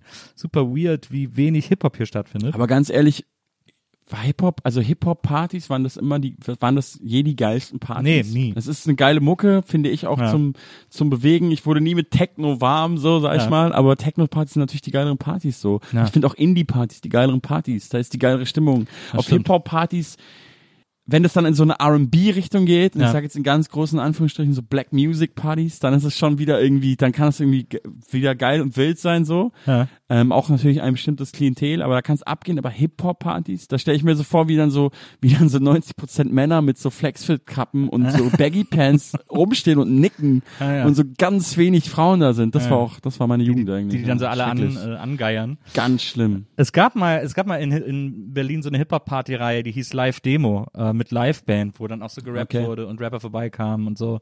Äh, und dann die Band immer noch eine Zeit lang gespielt hat, auch Hits und so. Und dann Ja. danach so fließender Übergang Klingt war in, ganz in cool. so DJ. Klingt so ein bisschen wie das alte Berlin. Ja, das war Ja. cool. Das war auch so eigentlich nur so Boom Bap und so. Äh, Ja. Deswegen, äh, also war das sehr tanzbar. Aber ich war auch schon auf so Hip-Hop-Partys, auf sozusagen äh, modernen Hip-Hop-Partys, äh, wo junge Menschen waren, wo es Ja. mich schon, wo ich wirklich so richtig boomermäßig so gesagt Ja. habe, spiel das Lied doch mal zu Ende. Wieso musst du denn nach dem ersten Chorus direkt in den nächsten Song mixen und so?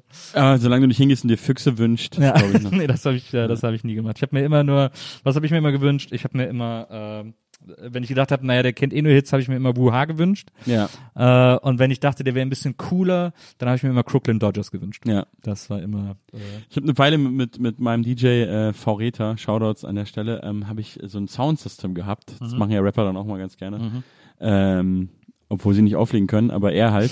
Und das war wirklich so, er hat mir das dann am Anfang gesagt, er meinte so, übrigens, es wird sich jeden Abend Füchse gewünscht, also dass du es weißt. Und das war wirklich dann so. Und dann kamen immer irgendwann betrunkene Mädels und haben sich Füchse gewünscht. Ja. Und er hat dann einfach immer gesagt, ja, ja, ich spiele den gleich. Hat den halt nie gespielt.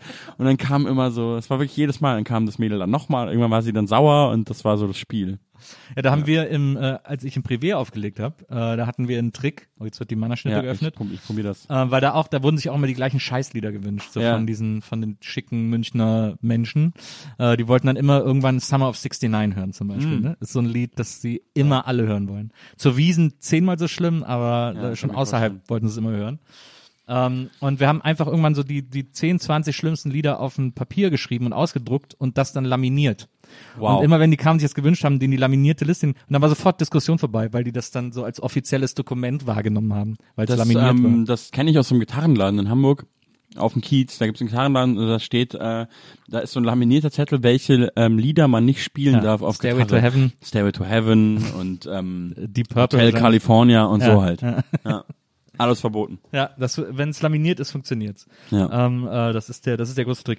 ja, auch ein guter Satz. Vielleicht auch Titel deiner Autobiografie, musst du überlegen. Absolut, ja, ja, Ja. Äh, auf jeden Fall. Ähm, was dann, äh, was ich interessant finde, darauf wollte ich ja gerade eben eigentlich zu sprechen kommen.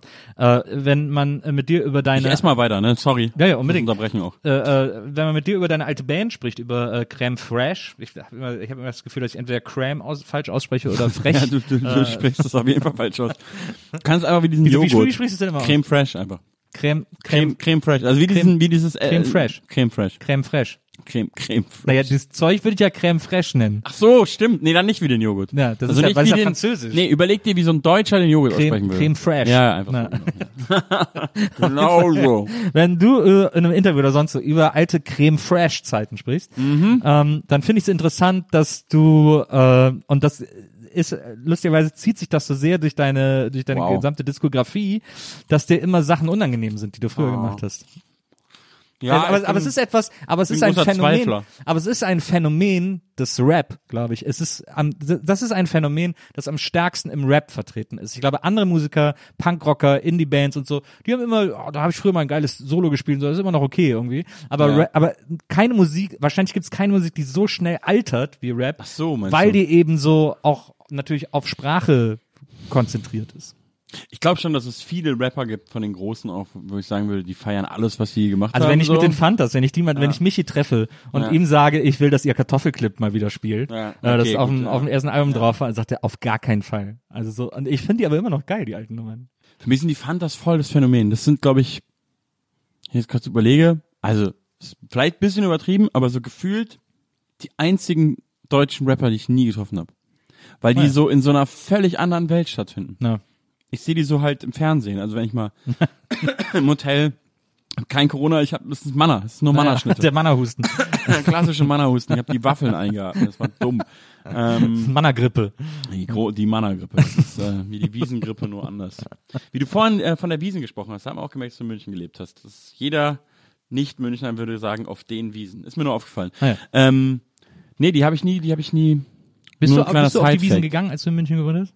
Ja, voll. Also es gab so, ich hatte alle meine Welches Phasen. Zelt? Das ist immer das Ich Wichtige. hatte, ähm, das ist total absurd. Ich glaube, so in meiner Generation und so in meiner Art von, äh, weiß ich nicht, auch so in meiner Subkultur so von jungen Leuten, damals jungen Leuten, waren immer alle im Schottenhammel. Schottenhammel, na klar. Immer. Ach Das ist so, das ihr junge auch Leute schon. Zelt. Das ist das junge Leute Zelt. Nee, wir sind immer ins Ah, krass, dass das junge Leute, ja, wahrscheinlich, Ja, ja, ja. weil die alle reinlassen oder so. ja. Nee, ich hatte, ich hatte auch so Jahre, wo ich so Anti war und so Kiffer war und so, Klar. nee, Wiesen voll scheiße und so. Ja, ja. Und da hatte ich, glaube ich, ein Jahr, da war ich 14 Mal da oder so. Also ich hatte so alles und jetzt, ich fahre nicht extra hin, so. Ja. Ich meine, jetzt ist, gibt's das ja eh nicht so, Ja. äh, auch nicht so schlimm. Ähm, aber ich würde jetzt nicht extra hinfahren, aber ich, vielleicht würde ich sogar extra wieder hinfahren. also wenn es dann wieder ist, jetzt wo ich so drüber nachdenke, ja. Ich bin ja, ich hab, war in meinem Freundeskreis, äh, also auch damals, als ich in München gewohnt habe, deswegen auch so exotisch, weil ich äh, auch auf die Wiesen gegangen bin, äh, um mir äh, Fahrgeschäfte und sowas anzugucken. Ähm, und äh, ich bin auch immer gern in so, äh, nicht Geisterbahnen, also ich mag nicht so gern erschrocken werden, aber Dinge, die ähnlich sind wie Geisterbahnen, so Funhäuser und so. Sowas habe ich immer wahnsinnig gerne gemacht. Es gibt ja zum Beispiel auch diese, äh, wo immer alle davor stehen, diese Rutsche Ja. Die mit diesem Laufband, wo immer die Ja, ja, Besoffenen ja. alle Man muss sich das so vorstellen, so eine, die ist so 100 Jahre alt oder, Ja. oder sogar älter. Ja. Also ein Fahrgeschäft von, von unglaublich, äh, von, aus, aus längst vergangenen Zeiten. Ja. Und äh, ich glaube, das Einzige, was halt nicht 100 Jahre alt ist, ist dieses Laufband. Früher mussten die Leute wahrscheinlich hochgehen. Ja. Und das war wirklich so ein, das ist ein Ding in München. Ich habe da schon als Kind, standen wir dann da, wenn wir die Wiesen verlassen haben, Ja. mit, mit den Eltern, haben hochgeguckt, weil es halt so lustig war, wie die Besoffenen auf diesem Laufband nicht mehr stehen konnten und so ein Angestellter die dann halten musste und dann sind die besoffen die Rutsche runtergerutscht und haben sich gefreut. Und das finde ich aber so geil an der Wiesen. Da gibt's so zwei, drei von diesen Dingern. Es gibt ja noch das Teufelsrad. So eine, Ja, so, eine, ja, so eine Drehscheibe, Ja. wo äh, Leute so lange wie möglich draufstehen müssen, mit einem Moderator, der dann auch mal so einen Punching Ball irgendwann runterfallen lässt. Ja. Und da stehen natürlich auch nur Besoffene drauf. Die Ja. dann so, und dann auch immer so Motto mit, ja, jetzt müssen zwei Männer, jetzt, und dann macht er manche, lässt er die auch gegeneinander boxen auf der Scheibe und so. Ja. Das ist immer total geil. Ja, das hat dich vielleicht interessiert, weil du selber, weil du, weil du ein Moderator und Show, Showman, Showmaster Absolut. bist. Deswegen, Wahrscheinlich. Ja, ja, voll. Ich fand's auch mal cool. Und dann gibt's ja noch, äh, und dann gibt's noch Auf geht's beim Schichtel, Ja. äh, wo, wo so eine Varieté-Show stattfindet, wo am auch Schluss 100 Jahre alt. Ja, genau. Ne? Ja, und am ja. Schluss wird einer geköpft aus dem Ja. Publikum. Ja. Und ich wurde da mal geköpft. Wow. Ja. Also du weißt, wie es geht, ja. Ja. Ich weiß, wie es geht. Ich wurde beim Schichtel geköpft. Das ist ja krass. Das wurde ich nie. Kannst mal sehen. Dafür musst du morgens um elf auf die Wiesen gehen. Da Das- ka- kommt ja. man noch eher dran. Ja, das ist das Ding. Also ich habe wirklich auch so, also kennt ja jeder in, in München so, dass dann so Leute so um neun auf die Wiesen gehen, um Ja. sich An- anzustellen und dann um elf. Und ich war immer so, mache ich nicht. Ja. Könnt ihr machen. Ich komme dann so um 19 Uhr. ich habe auch so die Regel, wenn ich da hingehe, dann betrete ich dieses Gelände nicht nüchtern, weil Ja. es unerträglich ist. Also man muss mindestens eine Presshalbe sich irgendwie auf der Auto, äh, auf der auf der Rolltreppe von der U-Bahn rein rein Ja. schieben oder so und dann kann man darauf gehen und dann finde ich es auch okay, wenn es so 19 Uhr ist, weil die machen ja eh um 22 Uhr oder so zu und wie viel Mast soll man trinken? Also ich finde, also das Bier ist ja eh, die tun da irgendwie Alkohol ins Bier, glaube ich. Ja. Also das ist so, das Bier ist irgendwie krass, stark dort und nach drei Mast ist wirklich, ich, Ja, absolut. ich bin auch, ich vertrag schon okay Alkohol und so Ja. und äh, ich bin eigentlich nie so betrunken wie auf der Wiesen. Also nach der Wiesen ist man so ein Klischee betrunkener. Ja. Schläft man so mit Klamotten ein. So Sachen, Ja, ja. die einem eigentlich nicht mehr passieren. So schläft in Klamotten ein, man wacht irgendwo auf, man kotzt. Ja. Ich kotze nicht, aber nach der Wiesen kotze ich manchmal so. Ja. Ganz schlimm eigentlich. Aber dann ich ist sollte halt- doch nicht hinfahren. Dann ist ja auch schön, äh, immer äh, dann noch äh, ins Käferzelt auf eine Champagnermaß. Das gibt's da wirklich, oder? Ja, was? ja. Da Eine gibt's, Champagnermast. Äh, gibt's Champagnermaß, ein 1 Liter Glas, das mit Champagner. Was gefüllt wird. kostet das? Weiß ich nicht mehr, keine Ahnung, habe ich nie drauf 100 geachtet. Ich habe ja 100 nie gekauft und die Aber Leute, wahrscheinlich, also ist ja Wahnsinn. die Leute, die es sich da geholt haben, die haben irgendwie, denen war eh alles Das war den Wurscht. Das war, du warst da mit Olli Kahn, nehme ich an. Natürlich nur, jeden Tag. Geil. Das muss ich mal machen. Irgendwann mache ich das. Naja, das, äh, aber es ist äh, trotzdem, äh, äh, ich hatte mal, ich weiß noch, einmal äh, waren wir auch im Zelt, ähm, ich weiß gar nicht, wir sind auch mal ins Schottenhammer gegangen, aber wir waren auch im, äh, da hinten in dem, äh, ich weiß gar nicht, wie das, das äh, dann kriegen wir zusammen, irgend so ein Festzelt. Ähm, und, äh, und dann waren wir den ganzen Tag da. mit meinem Mitbewohner und dann äh, sind wir, dann wurde zugemacht, um zehn machen die ja zu und dann sind wir raus und dann habe ich meinen Mitbewohner verloren im Gewühl und wusste nicht, der war plötzlich weg. Und ich so, ah, dann bin ich so nach Hause gefahren und so und dann äh, kam ich zu Hause an und er war nicht da und ich so, hey, der muss ja vor mir weg gewesen sein und er ist einfach nicht aufgetaucht und irgendwann nach einer Stunde kriegst du eine SMS, ich bin in die Hände einer Biersekte geraten. Ja, das ist, äh, ist er irgendwie noch weitergezogen. Das äh, war mein schönstes Wiesenerlebnis. Ähm, aber ja, interessantes Fest auf jeden Fall. jetzt aber, habe ich da irgendwie Bock drauf, ganz komisch, aber liegt wahrscheinlich auch an Corona. ja, aber es ist auch, ich hatte auch Ja, die Vorstellung Spaß. auch also, irre, oder? Gerade natürlich das- sind da Idioten und, Ja. und so weiter und so fort, aber ich, äh, es sind Ja, überall du- auf der Welt Idioten und trotzdem kann ich Spaß haben überall. Du kannst halt da nicht nüchtern sein. Und Nein. ganz großer Fehler, also das mache ich sowieso seit vielen Jahren nicht mehr, aber das habe ich einmal als Teenager, war ich bekifft dort. ja, das geht Mit meiner nicht. Clique. So, Ja. alle so Kiffer und wir waren so, wow, was machen wir hier? Wow, das ist ganz komischer Vibe Mut. hier. Wow. Ja, das, äh, das war eigentlich schon, ja. Für die Anekdote hat sich's gelohnt, aber war Horror. Na, das glaube ich. Also, ähm, kommen wir doch nochmal zu deiner Band Crème Fresh. Ja. ähm, du, äh, du hast irgendwie, du hast so dieses, so Sachen, die du früher gemacht hast, die findest du irgendwie nicht mehr so geil. Ähm, Why is it?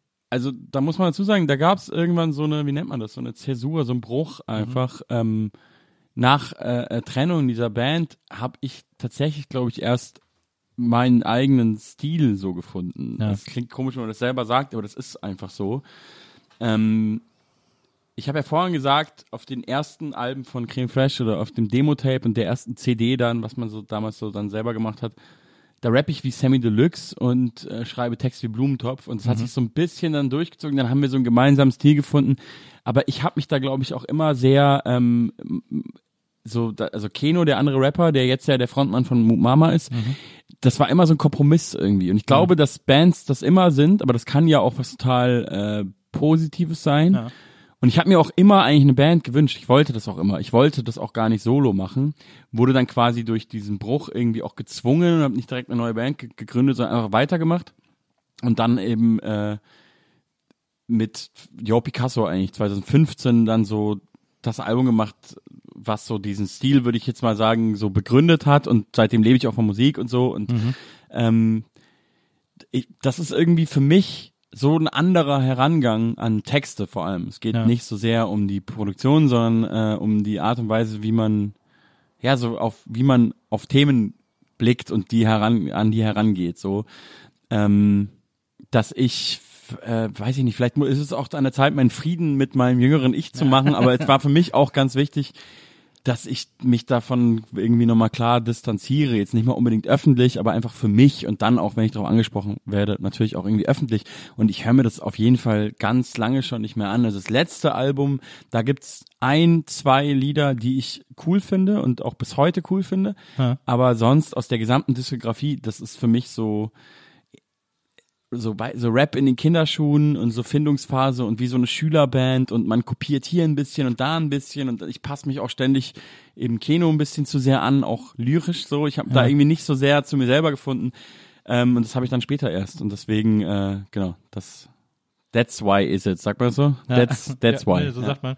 Äh, aber du bist ja mit Keno damals auch so über Jams gezogen äh, und zu so Jams und Battles und so und dann seid auch immer irgendwie Mhm, gegeneinander ja. angetreten. Wir haben du so hast, eine ganz klassische Hip-Hop-Sozialisation. Du hast dann auch mal erzählt, dass äh, ihr, äh, dass immer einer von euch beiden gewonnen hätte, weil aber auch einfach gar keine Konkurrenz am Start war.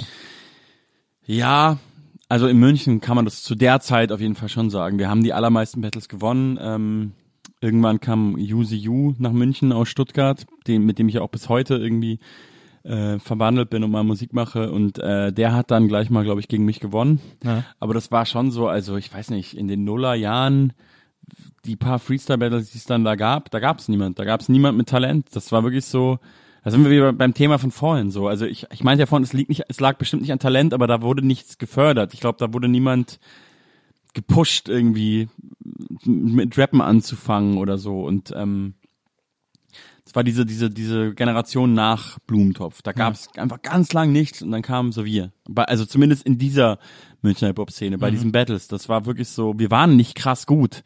Wir sind dann auch, wir haben dann auch die Realität gecheckt, als wir beim, es gab damals dieses One-on-One Freestyle Battle, das gab es in jeder Stadt und alle Gewinner, immer die beiden Finalisten, sind dann in so ein Finale, in Deutschland Finale gefahren. Wir waren halt die beiden Finalisten. Äh, weil wir halt im Finale waren in München gegeneinander und dann sind wir nach Dortmund gefahren, sind beide in der ersten Runde raus und auch einfach verdient. Also das war einfach ein ganz anderes Niveau. Es war auch viel rougher. Wir waren halt wirklich so Münchner Ja. und die kamen dann an, haben Mütter gefickt so und wir waren so, äh, das ist auch gar nicht so cool und so, sei doch mal chilliger. so auf der Bühne wirklich so, also, also Ich weiß, also das Ei, hat ei, ei. äh, äh, Falk hat das erzählt, als er das, als er dich interviewt hat, Ja. dass äh, der gegen den du verloren hast, der hätte die ganze Zeit nur Sexlines. Äh, äh, Der hat auf jeden Fall meine. Mutter gefickt, das weiß ich noch. Und Ja. ich habe ich hab reagiert, ich habe das nie vergessen mit der Zeile, ähm, Junge, hier geht's ums Freestylen. Du musst nicht so aggressiv sein. äh, vielleicht musst du in Therapie rein. Und dann war so, riesige Halle in Dortmund, ne? Und dann so, Stille. Und so, ah, okay, es war keine Punchline hier. Hier ist es keine. Und er kam so mit, ich, ich hab die Fotze gefickt und dann kamst du Missgeburt raus und ich war so, what the fuck? Und alle so, äh, und ich war so, okay, ich verliere. Ja. Und Keno hat auch direkt verloren so. Und das war eine ganz andere Nummer. Und es war auch so Reality-Check. Das war auch wichtig. Aber ähm, da war die, die deutschlandweite Szene war einfach auch schon weiter. Das war München war auch so wie so so komisch in so einer anderen Welt und das Ja. war da gab's schon Bushido und so, weißt du? So. Ja.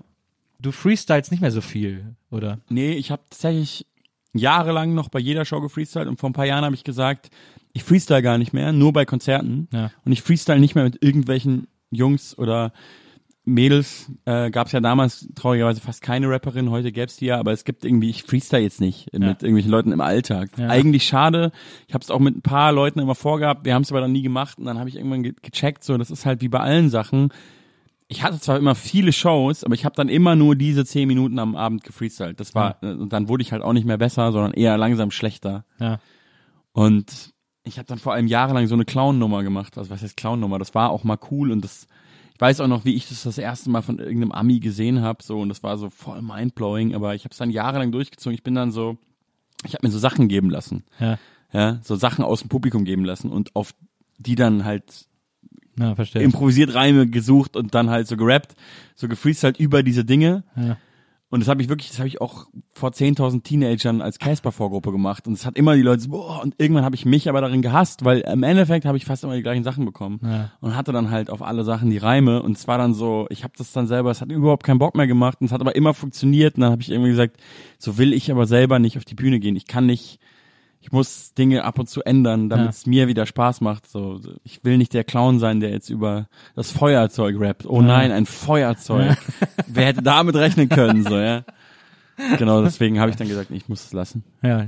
Das ist wahrscheinlich immer die Gefahr, wenn man freestylt, dass man irgendwann äh, sich selber auf den Sack geht, weil man merkt, dass man so Go-Tos hat, die man dann immer wieder. Ja, voll. Also deswegen war das eigentlich auch so ein Mittel dagegen, aber das war dann quasi äh, am Ende ein, äh, äh, äh, wie sagt man, Schuss ins eigene Bein. Oder Ja. so. ähm, Ja. Das war dann das Gegenteil. Ja. Ja. Verstehe. Ja, ich habe damals ich, äh, in den 90ern äh, in Köln äh, hat äh, René viel äh, rumgehangen, MC Ja, René. ja, klar. Und der, äh, den habe ich dann auch zwei, dreimal auf Jams erlebt und das war ja immer, da waren ja immer alle so, ey, wie krass kann man bitte freestylen? Also, Ja, aber René ist ja auch wirklich bis heute so ein Typ, dem würde ich ja zutrauen, ähm, der freestylt wahrscheinlich wirklich noch alleine. Also der ist so ein Typ, der lebt der Rap auf so einem anderen Level auch nochmal, äh, der ist ja auch bestimmt gute zehn Jahre älter als ich und Ja. ich, ich habe eine Anekdote mit René, es gab mal ein völlig absurdes Konzert, ähm, so, es muss so vor sieben, acht Jahren gewesen sein, in so einer Autobahn-Disco irgendwo im Allgäu, glaube ich. Und es war wirklich, das Line-Up war Schwester Ever, damals so der neue Scheiß, Ja. Fertonio und Edgar Wasser. Damals, als wir äh, unsere erste Platz zusammen gemacht haben. Chefcat war da und MC René war da. Und ich glaube noch irgendjemand, den ich jetzt vergessen habe. Und also völlig komisches Line-Up auch. Und ich dachte damals so eigentlich ganz geile Jam, auch dass da so Schwester Ever ist, so Street Rap und Ja. wir so die Backpacker und das so gemischt und cool. Die Location weird, aber da werden ja dann die Hip-Hop-Fans hinkommen. Und es war natürlich gar nicht so. Da waren dann einfach, da war dann die Laufkundschaft von der Autobahn, Ah, ja. von der Autobahn-Disco. Und ich komme ja aus der, aus der Großstadt, ich kenne das gar nicht. So Ja. Autobahn-Disco in der Provinz. Ähm, das war ganz schlimm. Auf jeden Fall, alles daran war schlimm. Schwester Ever war sehr eindrucksvoll damals und äh, ist dann noch nachts, glaube ich, in, im Gasthof zur Post. Natürlich waren wir alle im Gasthof zur Post, irgendwo in so einem Dorf. Ja. Schwester Ever noch in die, in die äh, Familienhausbar eingebrochen und dann aus dem Hotel geflogen. Das ist eine andere Geschichte, aber auf jeden Fall bin ich dann so nach drei Stunden Schlaf aufgewacht, weil du kennst auch diese Balkons, die über zwei Hotelzimmer gehen, so, Ja. weißt du? Und Ja. ähm, ich, da war halt MC René im Nachbarzimmer und auf einmal steht MC René auf meinem Balkon um 10 Uhr morgens, wo wir alle erst um 6 im Bett waren oder so und freestylt. Und ich dachte so, hä, was, äh, bin so aufgeblieben, so, so René, komm so raus und dachte so, da ist irgendjemand, aber da war gar niemand. René hat einfach nur gefreestylt. Für sich. Das war sein Morgensritual. Ja. Und äh, ich muss sagen, heute respektiere ich das sehr. Das ist eigentlich, das ist auch, das ist halt wahrscheinlich seine Meditation. Deswegen glaube ich, René wird nicht schlechter. Der wird einfach für immer freestylen. Putting the free in Freestyle. Ja. MC René, ja, absolut. Ja.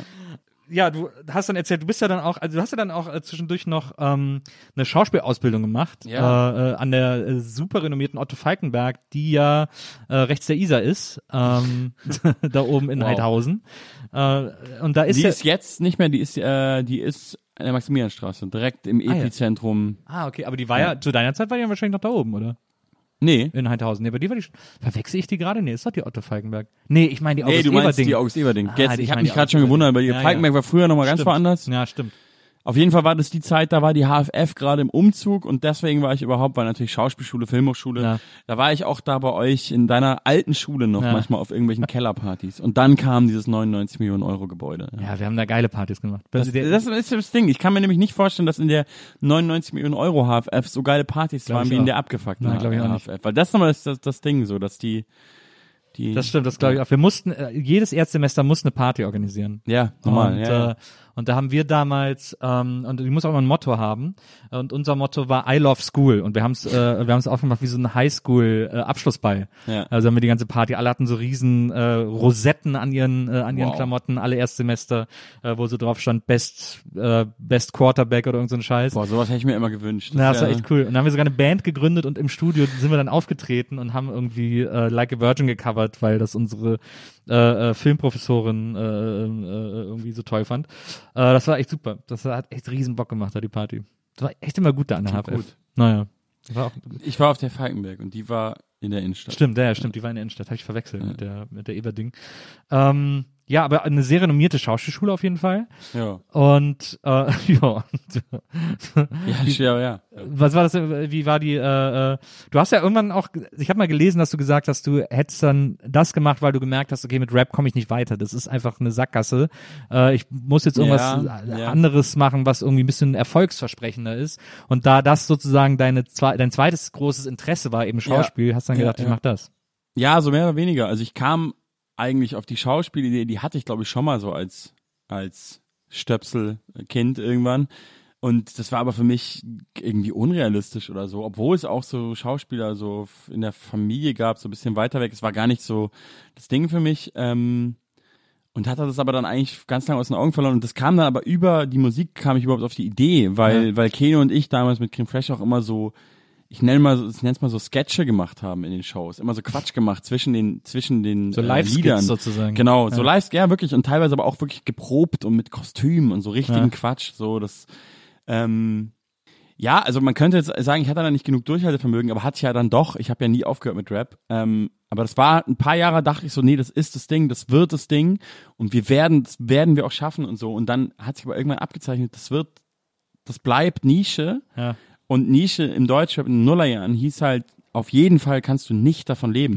Ja. Du hast so Fans vielleicht ein paar und die Juice schreibt über dich und das ist das höchste der Gefühle. Ja? Mhm. Und du wirst auf eine Jam in Wuppertal eingeladen oder in, in Leer aus Ja, kein Friesland. Nein, überhaupt nicht. Das ist, du spielst auch mal in Berlin und wir waren in München, waren wir ja immer so eine Nummer, so- so Locals halt, ja. Ja.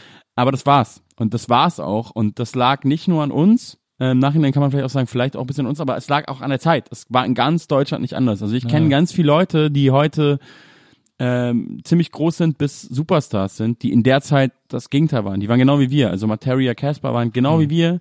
Auch eigentlich ähnliche Generationen, die sind vielleicht zwei Jahre älter als ich oder drei oder so. Ja. Und man hat sich auch immer auf Jams getroffen. Und ähm, die Orsons, also alle von denen, die waren äh, damals noch Meckes und Plan B, Tour Ja, und, und- Cast. und- Es war immer so, Und Mackes und Plan B, die sind doch so durch Schulen getourt. Die hatten doch so eine Art die hatten ein Theater- Rap-Musical die hatten oder ein ein Theaterstück oder so. Ja, ja, die hatten, genau, man muss auch sagen, das kann man auch heute äh, äh, nach all den Jahren mal sagen, diese Sketche, die wir gemacht haben, es war ein bisschen, also Max und Plan B waren eigentlich die ersten, die sowas gemacht haben und es war so, ähm, das war sehr inspirierend, Ja. sag ich mal. Also die haben das schon so vorgelegt und haben auf einmal so das auf so ein anderes Level gebracht und sich so Sachen ausgedacht und wir waren so, what the fuck, was machen Ja. die denn? Ja. Und das war aber alles winzig, also wirklich winzig so. Ich habe dann irgendwann äh, wir haben wirklich oft mit Max und Plan B in irgendwelchen Jugendzentren in Süddeutschland gespielt und für nix oder für Fahrt oder für 200 Euro, ja. Und dann habe ich irgendwann gehört, die kriegen 500 Euro und ich war so, boah, die kriegen 500 Euro, so, ja. Sie haben es geschafft. Es war wirklich das Gefühl, die haben es geschafft, so. Und irgendwann haben wir auch 500 Euro bekommen und das war's dann halt. Und dann habe ich so gecheckt, äh,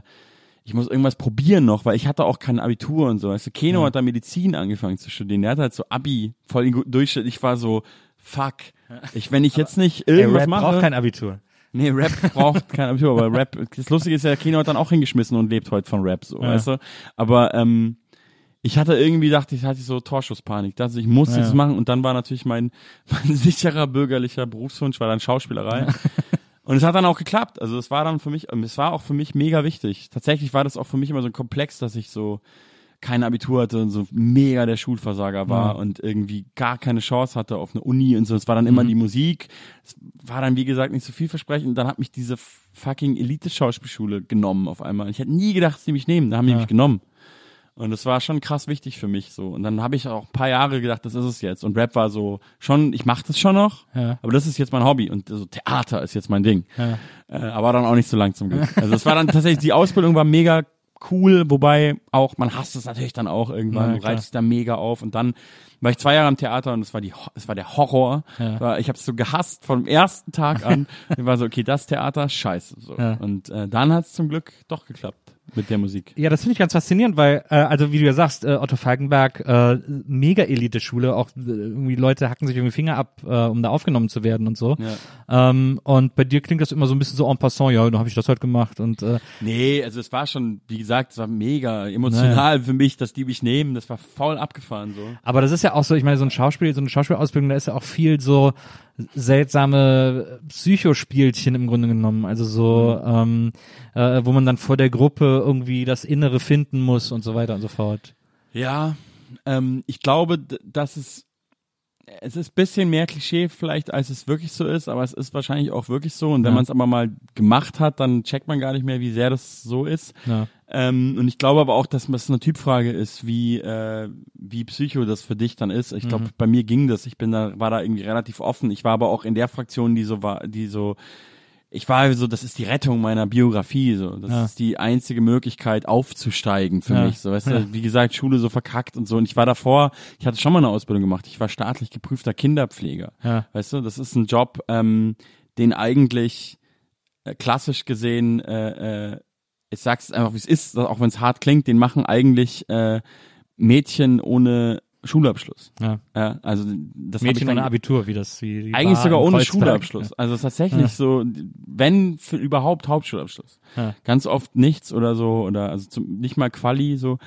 Ähm, und das war auch okay für mich. Ich war jetzt immer nicht, es war das Statusding war gar nicht so wichtig, aber es war auch irgendwie doch auch wichtig und vor allem geldmäßig ging da gar nichts. Fun Fact, am Theater habe ich dann genauso viel verdient. Das ist einfach Existenzminimum, vor allem als Anfänger. Ja. Ähm, äh, aber das war irgendwie, weiß ich nicht, äh, für mich, für mich gefühlt irgendwie so der Aufstieg in so eine komische akademische Künstlerwelt. Und das Ja. war so mit Mitte, Anfang Mitte 20, wie ich da war, war das irgendwie super wichtig. Und dann später am Theater, da wurde ich dann auch 30 in dem Jahr und da habe ich auch Picasso gemacht, war es dann alles nicht mehr so geil oder die Realität hat dann hart gehittet, wie man so schön sagt. ähm, aber jetzt habe ich den Faden verloren. Ich trinke noch Ja, einen du, Schluck. naja, hau rein. Hast du Ja, ihn noch? Äh, ist, ist noch was drin? Also ich würde noch Ja, ein nicht so wirklich, ne? Ich äh, habe nämlich die Wenzel, Flasche hier bei ein mir. bisschen. Äh, drei Meter Abstand und ich habe die Flasche fast leer getrunken, glaube ich, ehrlich gesagt. Muss mal gucken, da ist glaube ich auch noch sowas ähnliches wie so Cremant oder Ach so. so ist das. Im Kühlschrank unten da in einem Fach müssen noch Ich irgendwie. muss sagen, ich genieße das gerade sehr. Ich muss sagen, ich trinke viel weniger als früher Ja, ich auch. in dieser Pandemie-Situation. Und das ist irgendwie, wenn man da mal trinkt, finde ich es irgendwie auch geil. Ja. ja. Ich habe mich echt oft auf Tour erwischt, wo ich so dachte, wieso habe ich eigentlich gerade ein Bier offen? ja. Ich, ich, hä? Aber jetzt ist so geil.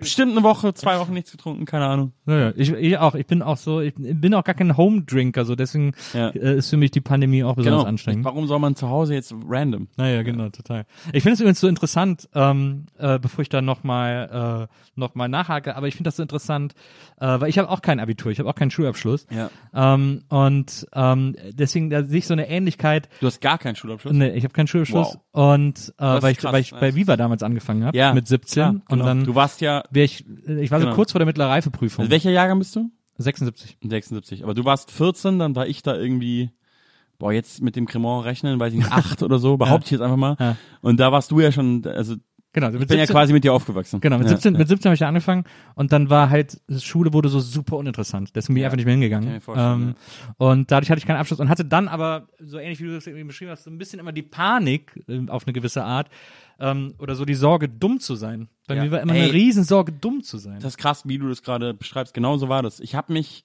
immer gefühlt wie ein Versager und ich habe auch immer, ich habe einen riesen Komplex gehabt so. Ja. Und meine meine Crew, also meine Band, das waren beides so richtige so Abiturienten. Keno ist super der intelligente Typ, aber das hat bei ihm die die Schule auch immer so gespiegelt, ja. Ja. Und ich habe mich immer wie ein Versager gefühlt. Der Ja. hat halt, der, ich glaube, sage ich jetzt einfach, ich glaube, Keno hat so ein 1,0 Abitur so. Und es fiel ihm aber auch nie schwer so. Und das war halt einer meiner besten Freunde und viel, ich hatte auch so Freunde, die waren, die hatten auch gar keinen Schulabschluss und so. Ich habe eine miserable mittlere Reife von irgendwie 3,8 oder Ja. so, wo Ja. du dann nicht mal, ich wollte eigentlich Abi, Fachabitur machen, aber mein Durchschnitt von der mittleren Reife war so schlecht, dass Ja. ich nicht auf diese Fachhochschule konnte, weil der so schlecht war, ja.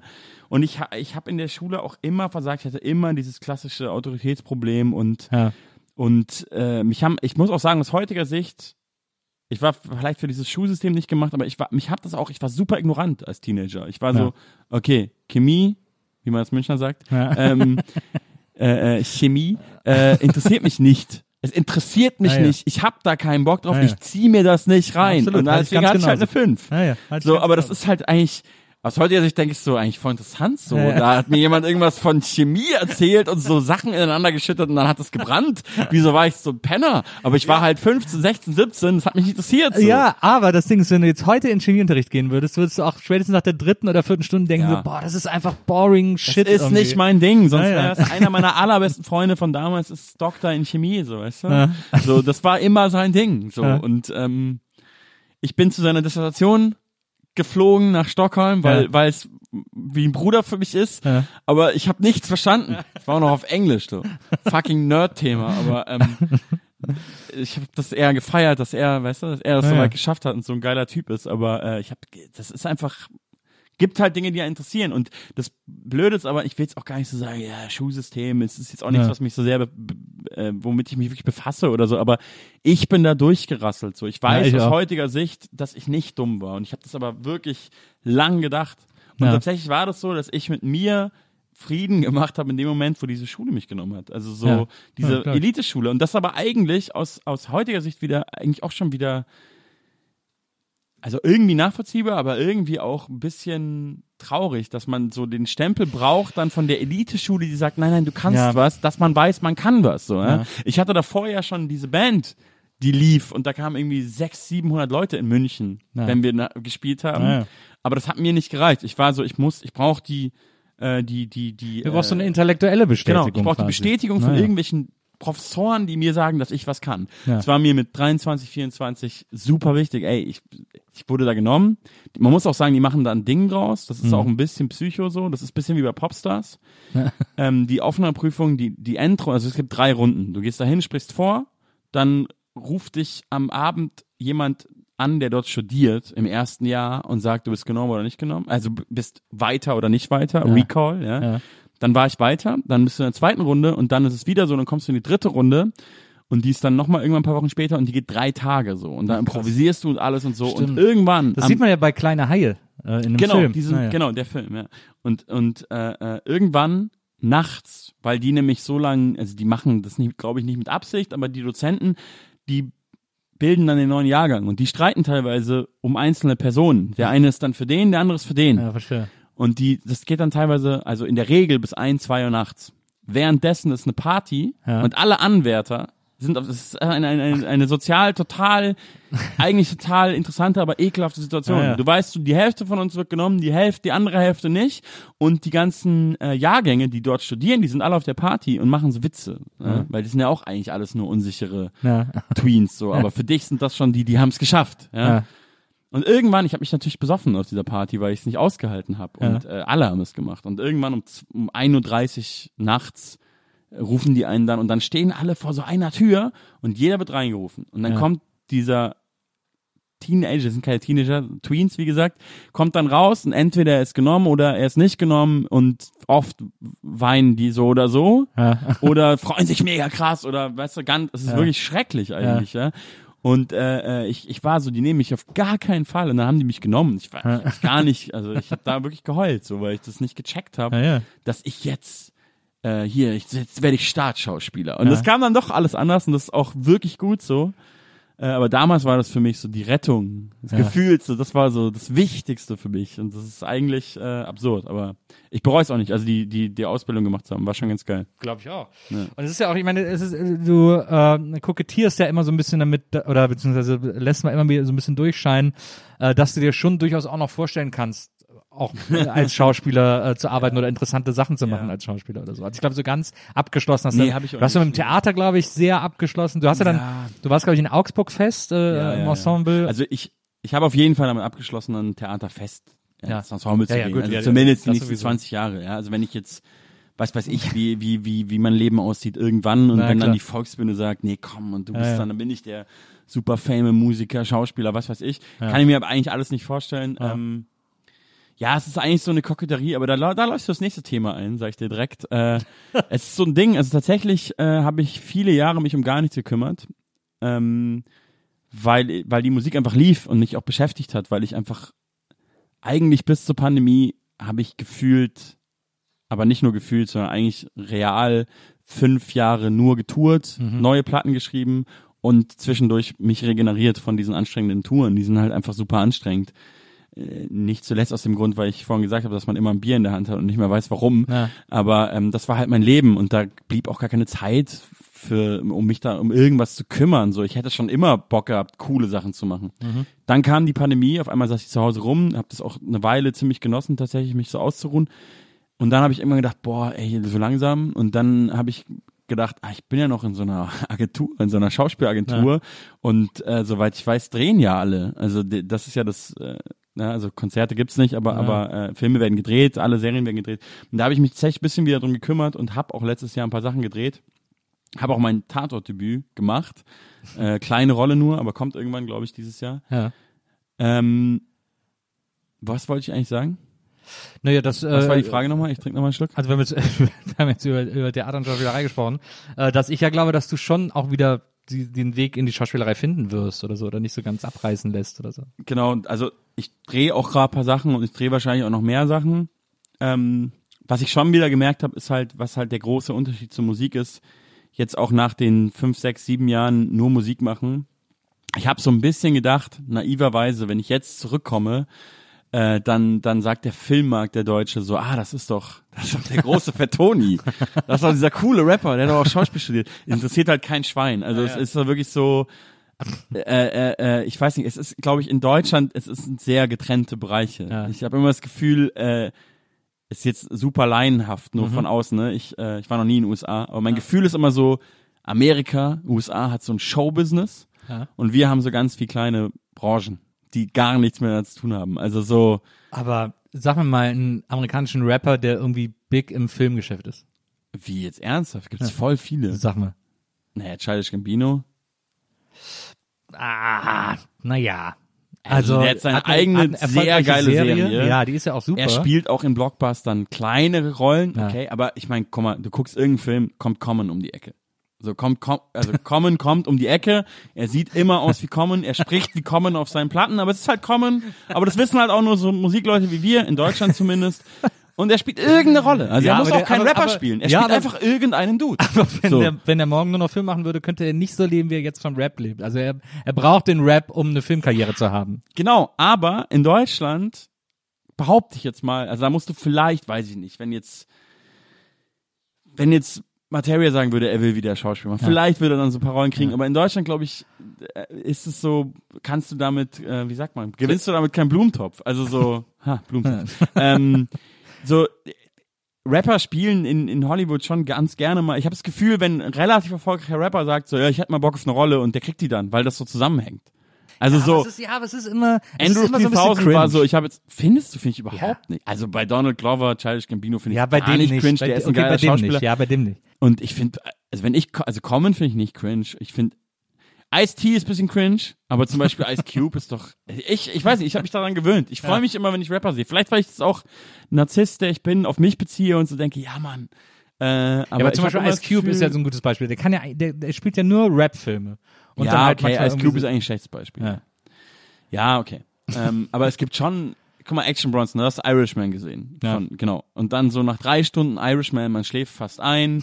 Ich fand den Robert, ja, aber er, ist, er war schon lang. Auf jeden Fall, Robert De Niro bereitet seinen eigenen Tod vor. Spoiler-Alarm übrigens gerade, aber es ist auch nicht wichtig, weil die man Story... wirklich immer erst hinterher sagen mit dem Das ist Spoiler. auch, das ist, ja, wollte gerade sagen, das ist, es ist eigentlich auch wirklich das Ende, die letzte halbe Stunde des Films ist nicht wichtig, die kann ich auch spoilern. Er ist uralt, erst wurde er mit CGI auf super jung gemacht und dann wurde er auf geschminkt auf uralt. Er ist ja eh schon alt in echt, aber er ist so uralt und sucht sein eigenes Grab aus und so und, und ich bin wirklich, bin wirklich so halb auf der Couch eingeschlafen und dachte, nee, ich pack den Film jetzt zu Ende. Und dann geht er doch so in den Sarghandel und hat einfach Action Bronson, der Typ, der die Särge verkauft. Und ich bin wieder aufgewacht und war so, ha, wie geil ist das? Action Bronson in einem Scorsese-Film verkauft Robert De Niro einen Sarg, weil er halt so ein geiler Typ ist. Ja. Und äh, Ja, gut, Action Bronson ist ja wirklich auch ein krasser Typ. Action Bronson ist natürlich der geilste. Ja, ja. Ich, ich wäre natürlich gerne der deutsche Action Bronson. Niemand ist das natürlich, aber Ich ich, also ich habe schon das Gefühl, es hängt schon sehr viel mehr zusammen. Aber also, Will Smith, gutes Beispiel, danke Wenzel. Okay, Party-Rapper. Tupac Shakur. Hättest du, hättest du als Rapper nie mit dem Arsch als, angeguckt. als, als, als Gegenbeispiel Tupac hat, hat, Als hat Tupac war geil. völlig Tupac coole war Filme echt gut. gedreht. Bulletproof ist echt super. Es gibt wirklich, ich finde es, also ich finde es nicht cringe. Da muss, ich- da muss ich dir. Tupac war ein super Schauspieler. Was? Queen Latifah zum Beispiel, Queen Latifah, 80er Queen Latifah Jahre, lasse ich gelten. 80er Jahre Ja. Rapstar, also völlig normal, dass sie überall mitspielt. Ja.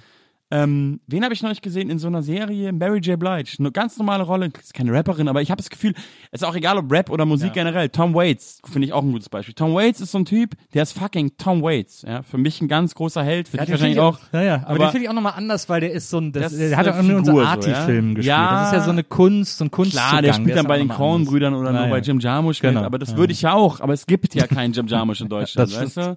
Wir haben es ja sogar Doch. geschafft, dass Werner Herzog keinen Bock hat auf Deutschland. Ja, okay. Und dann hat sie gesagt, auch ein Psycho. Äh, äh, der, Ja, aber als ob ich nicht bei ihm in seinem Film ist. Übrigens, Fun Fact, äh, Schauspieldozentin von mir war seine Schwester. Oh, Ja, Sigrid Äh, Herzog, war ganz lange in der Falkenberg-Schule und hat äh, der, unterrichtet. Äh, der, äh, der deutsche Jim Jarmusch ist natürlich ähm, Tom Tykwer. Stimmt. Ja, siehst du, Tom, besetz mich halt mal. Ja, eben. Was ist dein Problem? Ja, aber X-Filme ist hier, äh, hier äh, Schöneberg. Gehst du mal vorbei. Ja. Die sind da neben Café Einstein, oder wie das heißt. Direkt Ja, ich war da leider immer sehr schlecht drin. Also dieses, ich, das habe ich auch mal das Gefühl, ja, ja, dieses so, Ja, ja. ich gehe jetzt auf die Berlinale auf Mhm. eine Party. Ich war in meinem Leben noch nie auf der Berlinale, weil ich das immer so eine armselige Vorstellung fand, da auf eine Party zu gehen, damit dann irgendwas vielleicht passiert. Und das ist halt, da, da wollte ich vorhin schon drauf hinaus. Ups. So langsam spüre ich auch den Alkohol.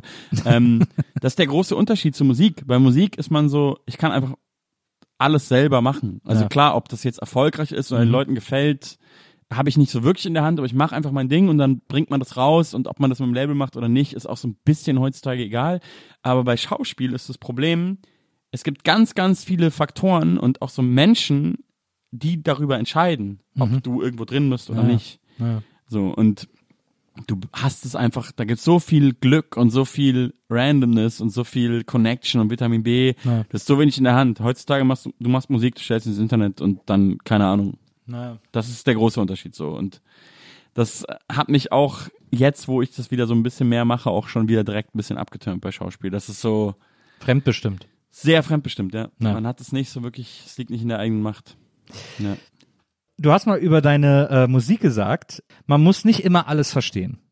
Ähm, also Mhm. weil du natürlich deine Texte sind ja nie platt oder so, sondern du äh, hast oft doppelte Böden in deinen Texten äh, eingebaut. Es gibt oft ein Spiel mit der Ironie, manchmal aber auch nicht. Manch, ich finde, ich finde es so interessant. In vielen Interviews sagen die Leute immer, ja, bei dir ist mal alles so ironisch. Ich finde, man kann sehr klar erkennen, in welchen Momenten du ironisch bist und in welchen nicht. Ich finde das eigentlich immer recht Ja, schlüssig äh, in deinen Songs. Freut mich, dass du das sagst. Auf jeden Fall. Ähm, aber für viele ist einfach, die Ironie ist ja eh so ein deutsches Problem.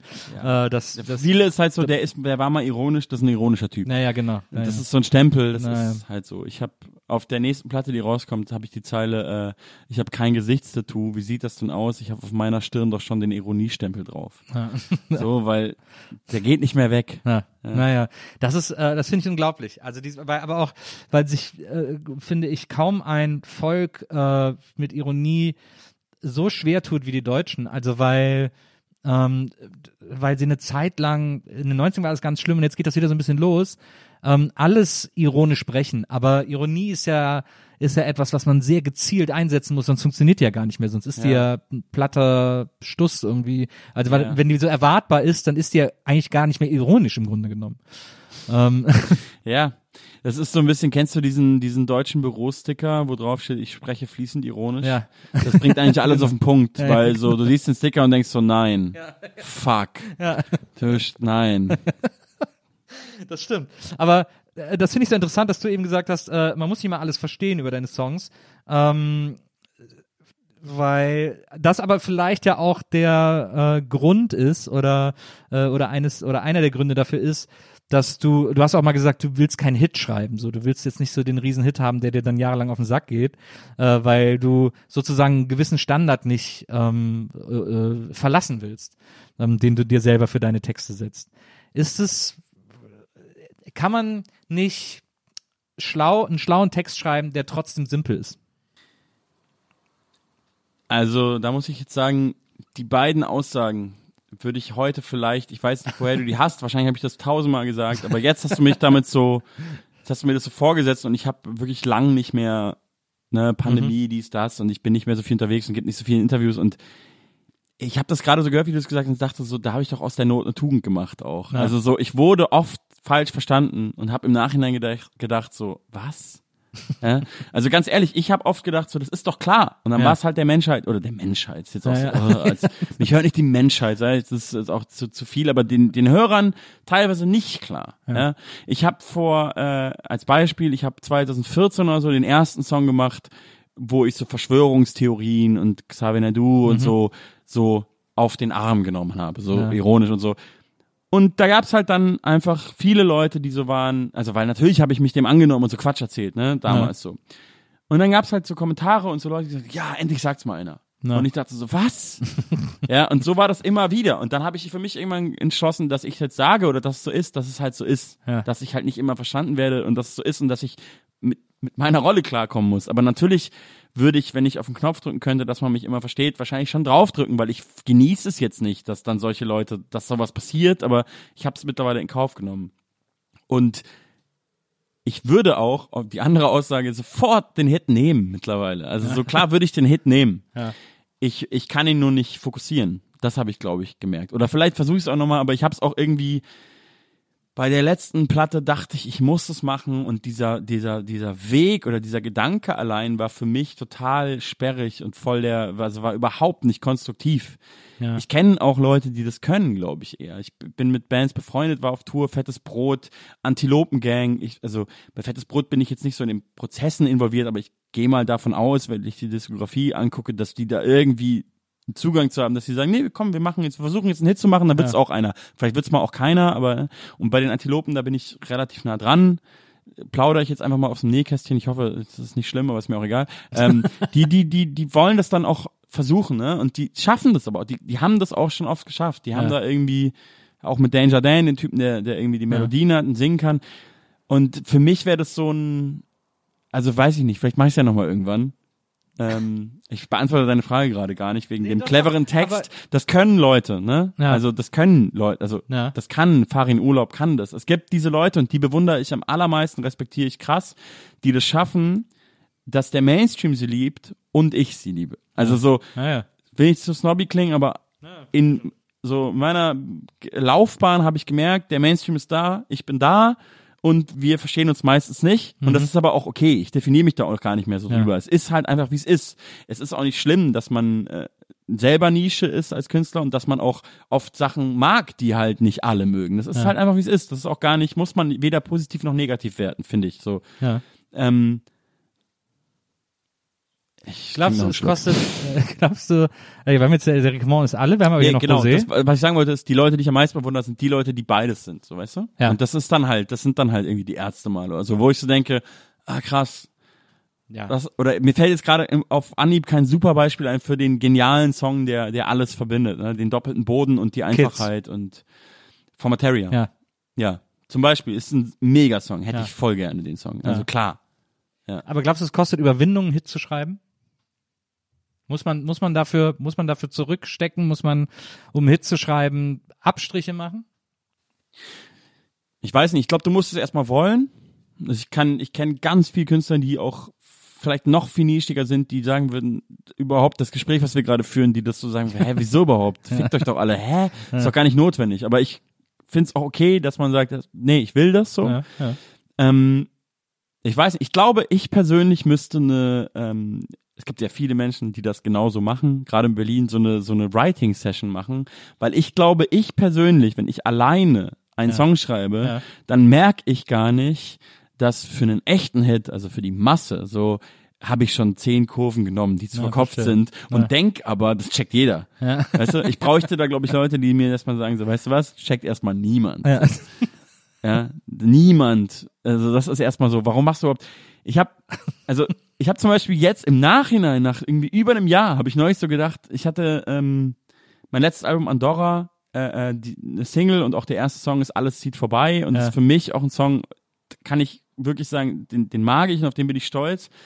Und der hat aber so ein 45 Sekunden Intro und ich liebe das, ja. Ja. Und das war meine Entscheidung, aber ich habe damals auch so gesagt, nee, das muss so sein und es gibt keine Radio Edition. Ja, ja. Und heute denke ich auch so, oh Mann, wieso Hä? Ja, Wieso? Ist doch egal. Ja, man ja. kann doch auch, er kann doch auch gleich anfangen. Was ist denn? Man muss doch nicht 45 Sekunden den Loop mit dem Bläser. Aber damals war ich in meinem Künstlerfilm und war so, nein, nein, die Leute müssen das, wie ich das will. So. Und heute denke ich mir so, wieso gibt's eigentlich keine Version ohne das Intro? Das ist doch eigentlich voll nervig. Also wenn jemand das einfach hören will, kann das doch auch hören.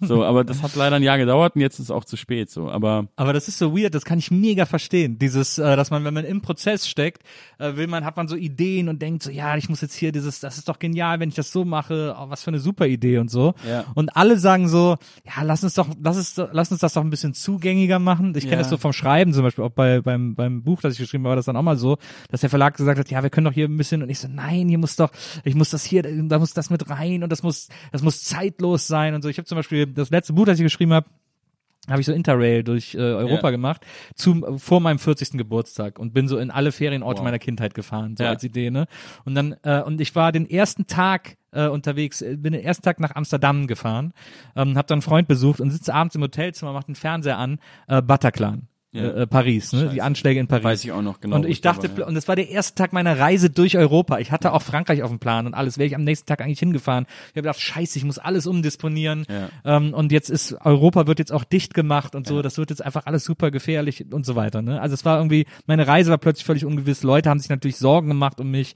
ähm, die, äh, die hier zu Hause geblieben sind und so weiter und so fort. Es war tierisch viel los habe ich diese Reise gemacht, bla bla. Dann war ich wieder zu Hause, habe das Buch geschrieben und dann ging es immer so darum, weil das Ding natürlich bleischwer auf der ganzen Geschichte gehangen Ja, hat.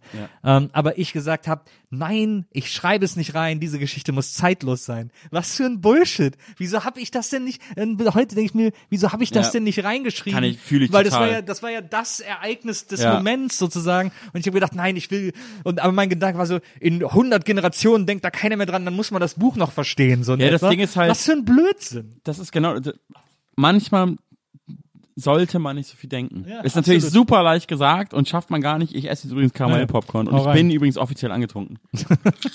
ähm, aber kann ich voll, kann ich voll verstehen, deine Geschichte. Es ist so, und kann ich dir auch sagen, das ist totaler Quatsch gewesen. Ja, absolut. Weil das ist auch eine Sache, die, das, also, wenn dein Buch in 100 Generationen noch jemand liest, erstens Respekt und zweitens, dann, dann weiß man auch noch von diesem Attentat oder findet es dann interessant. Also ja, so. ja, genau. Aber es ist mir auch erst dann viel später äh, äh, auf und eingefallen, dass ich gesagt habe, wieso war ich denn so blöd? Aber das ist dieser kreative Prozess, in dem man manchmal drinsteckt und so eine Idee hat, Ja, ja. Der, an dem man sich total äh, Ja, und da aufhält. bin ich auch, da, da wäre dann eine Band cool. Na. Weil dann vielleicht, also eine Band ist ganz oft schrecklich, ne? Also es ist so, ich manchmal so befreundete Bands denke ich mir so, oh Mann, bin ich froh, dass ich keine Band mehr habe. Wenn ich diese Prozesse mitkriege, Ja, ja. diese, diese Streits einfach, ja. Aber manchmal ist dieses Aufreiben und wenn da jemand eine andere Meinung hat, so schon auch, schon auch ganz cool. Deswegen mache ich wahrscheinlich äh, so Kollabo-Alben auch relativ häufig, Ja. weil ich das dann doch krass finde, jemand ganz anders. Ich meine, ich habe ein Album mit Mine gemacht. Das ist schon, klar, wenn man das Album kennt, denkt man so, macht Sinn, aber davor hat es erstmal gar keinen Sinn gemacht. Nein. So, ich war irgendein Rapper, sie war so eine Popsängerin und es war so, okay, wir machen das jetzt so. Und Ja, sagenhaft äh, tolles Album auch. Ähm, wie sowieso deine deine äh, Diskografie ja äh, voller Platten ist, die ich alle sehr liebe. Ähm, dein letztes Soloalbum Andorra ähm, auch ein extrem brillantes Album mit einem Cover von Klaus Vormann, Ja. ähm, der Legende, der äh, Macher des Revolver-Covers unter anderem Artworks und selber aber auch Musiker und Beatles-Freund und so weiter und so fort. Unglaublich, ja. Ja, super Typ. Du hast noch mal erzählt, du warst mal bei dem, der ist glaube ich am Starnberger See oder so. wohnt Genau, der, ja, ne? ich war bei dem vor der, vor der Entscheidung überhaupt, denn, äh, dass er das Cover macht. ja. Muss ich auch ehrlich sagen, trinken wir eigentlich noch, noch was anderes? oder? Guck mal hier, ist, ich, Ähm, ich muss ganz ehrlich sagen, Klaus Vormann war musikmäßig, wenn nicht generell, eigentlich, wenn ich ehrlich bin, generell menschlich, die, das beein die beeindruckendste Begegnung meines Lebens bisher. Das war wirklich krass. Das war, ähm, ich habe dieses Album gemacht, Andorra, und ich habe wieder so eine Sache, ne? Ich habe mich da irgendwie ein halbes Jahr in die Titelsuche verkopft. Das war Ich hab ganz übrigens, schlimm. Ich habe übrigens, äh, bis ich jetzt die ganzen Interviews gelesen habe, wo du auch zum Teil erzählt hast, du hättest jetzt schon tausendmal erzählt, warum das Album Andorra heißt.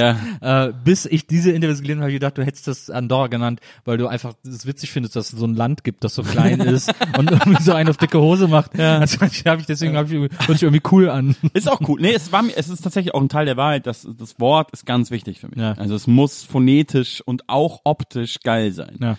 Und das ist Andorra, finde ich für mich beides Ja, so, ja. Und äh, das ist auch ein Punkt und das ist so ein Dogma und das ist äh, krass. Das muss das erfüllen, aber es muss dann auch noch einen Unterbau haben und so. Ja. Und, ah, war bei Jo Picasso genauso. Äh, egal. Ähm, auf jeden Fall war das halt so, dass ich mich da reingesteigert habe und es gibt ja diesen Song, weshalb auch hier dieses schöne Paul McCartney-Bild steht. Äh, diesen Song, der eigentlich um Dieter Bohlen geht, aber auch um Paul McCartney und um meine Kindheit mit den Beatles und so.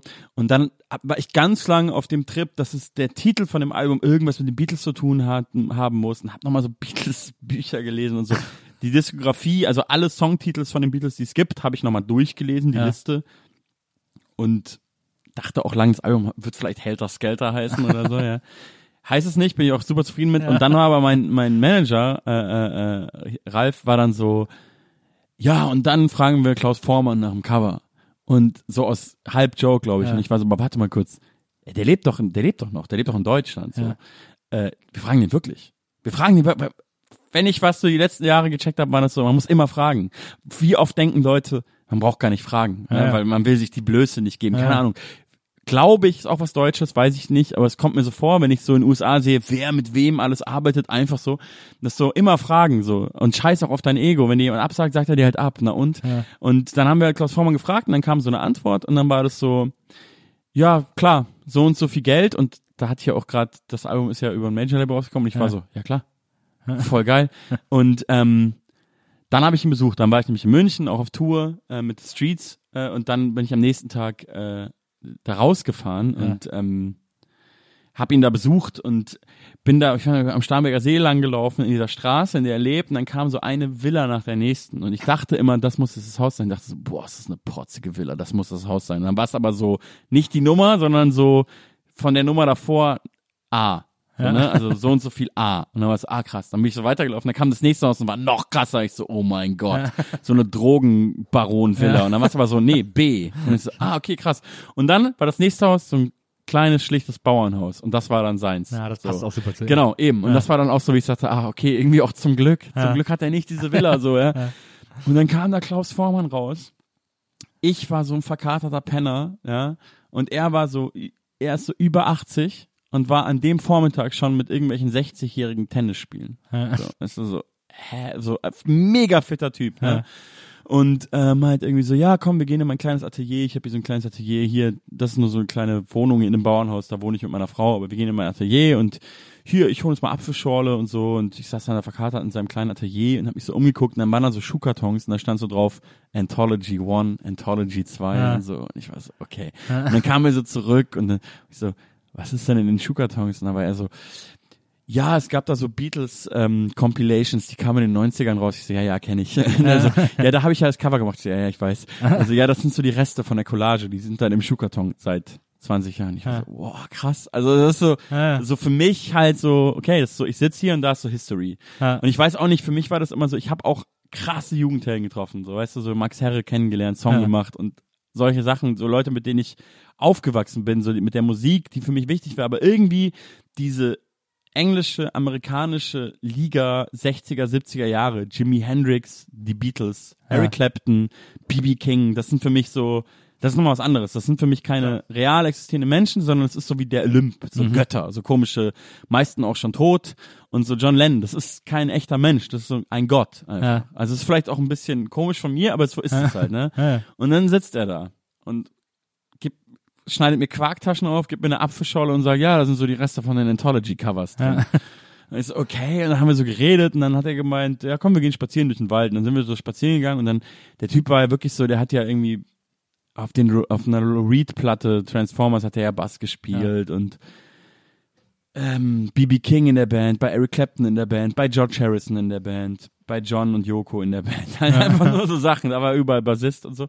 Und da habe ich ihn dann so mal so in dem Wald, als wir spazieren waren, habe ich so drauf angesprochen, so, ja, da warst du auch, ne? Und dann, ich weiß noch, wie ich dann irgendwie so, ja, BB King, da warst du auch mit ihm auf Tour, ne? Und dann hat er nur so gesagt, ja, BB King, das war ein toller Gitarrist. und ich dachte nur so, no shit. Und dann, und das ist eigentlich das Schönste an der Sache, und dann waren wir wieder bei ihm und dann habe ich ihm was an seinem iPhone erklärt. Und dann bin ich wieder nach Hause gefahren, weil er ist halt doch ein 80-jähriger Dude und meinte irgendwie, er kriegt da was nicht hin. Ich weiß nicht mehr was, aber es war, ich habe ihm was an seinem iPhone erklärt. Dann bin ich, und dann hat er mich zurück zum Bahnhof gefahren mit seinem Auto und hat danach zu mir, hat er noch im Auto zu mir gesagt, ja, Showbusiness und so und Musik und so und ich habe so viele Leute gesehen, die sind an Kokain zugrunde gegangen, bitte äh, pass auf. Guter dann habe ich so gesagt zu ihm, okay, verspreche ich dir, ich pass auf, ich, ich, ich pass auf. Und er so, ja, bitte. Und dann das, und dann hat er mein Cover und dann, so, ne? und dann habe ich gesagt, ja, mach bitte mein Cover und er so, ja, okay. Und dann haben wir auch noch eine, ganz oft telefoniert. Das ist Ja. das andere Verrückte an der Sache, dass ich so oft Covers von Künstlern machen hab lassen und die haben das einfach gemacht. Dann war ich auch zufrieden oder mal nicht, aber Mhm. war dann so ein Prozess. Aber bei ihm war das so, ich glaube, wir haben zwei Wochen jeden Tag telefoniert. Ja. Weil er immer so war, wie findest du das? Wie findest du das? Wie findest du das? Der wollte immer meinen Input. Ja. Völlig Nah am Künstler. ja, und das war dann so, ich telefoniere mit Klaus Vormann, dann, ich habe ihm dann auch das Album geschickt, ne, dieser Song mit Paul McCartney, ne? Ja. Und dann die These von dem Song ist ja so, Paul McCartney hat die schönsten Songs geschrieben, Dieter Bohlen ging es immer nur ums Geld. Wir beide hatten Paul McCartney als Vorbild, aber Dieter Bohlen, weil Paul McCartney der erfolgreichste Songwriter der Welt war und ich, weil ich die Lieder so schön fand. Ja. Und dann hat Klaus Vormann diesen Song halt gehört, hat auch die These gecheckt und hat mir dann so gesagt, haben mir so am Telefon erklärt, ja, aber ich will, ich will dir eines sagen, ich will dich nicht desillusionieren, aber muss ich dir schon erzählen, also dem Paul, den ging es auch immer ums Geld. Und das werde ich nie vergessen. Wir waren 19, wir waren alle in Hamburg und der Paul, der hat dem George 50 Pfennig geliehen. Und der ist dem George wochenlang hinterhergerannt wegen den 50 Pfennig. Ja, das war auch. ich war auch, ey, und ohne Scheiß, ich, ich stand damals in meiner alten Wohnung und habe in dem Moment, wo er mir das erzählt hat, auf ein Beatles-Poster geguckt Ja. und war so, er hat mir das gerade erzählt und mir irgendwie das Herz gebrochen. Aber Paul McCartney ging's um die Kohle. Aber naja. Ja.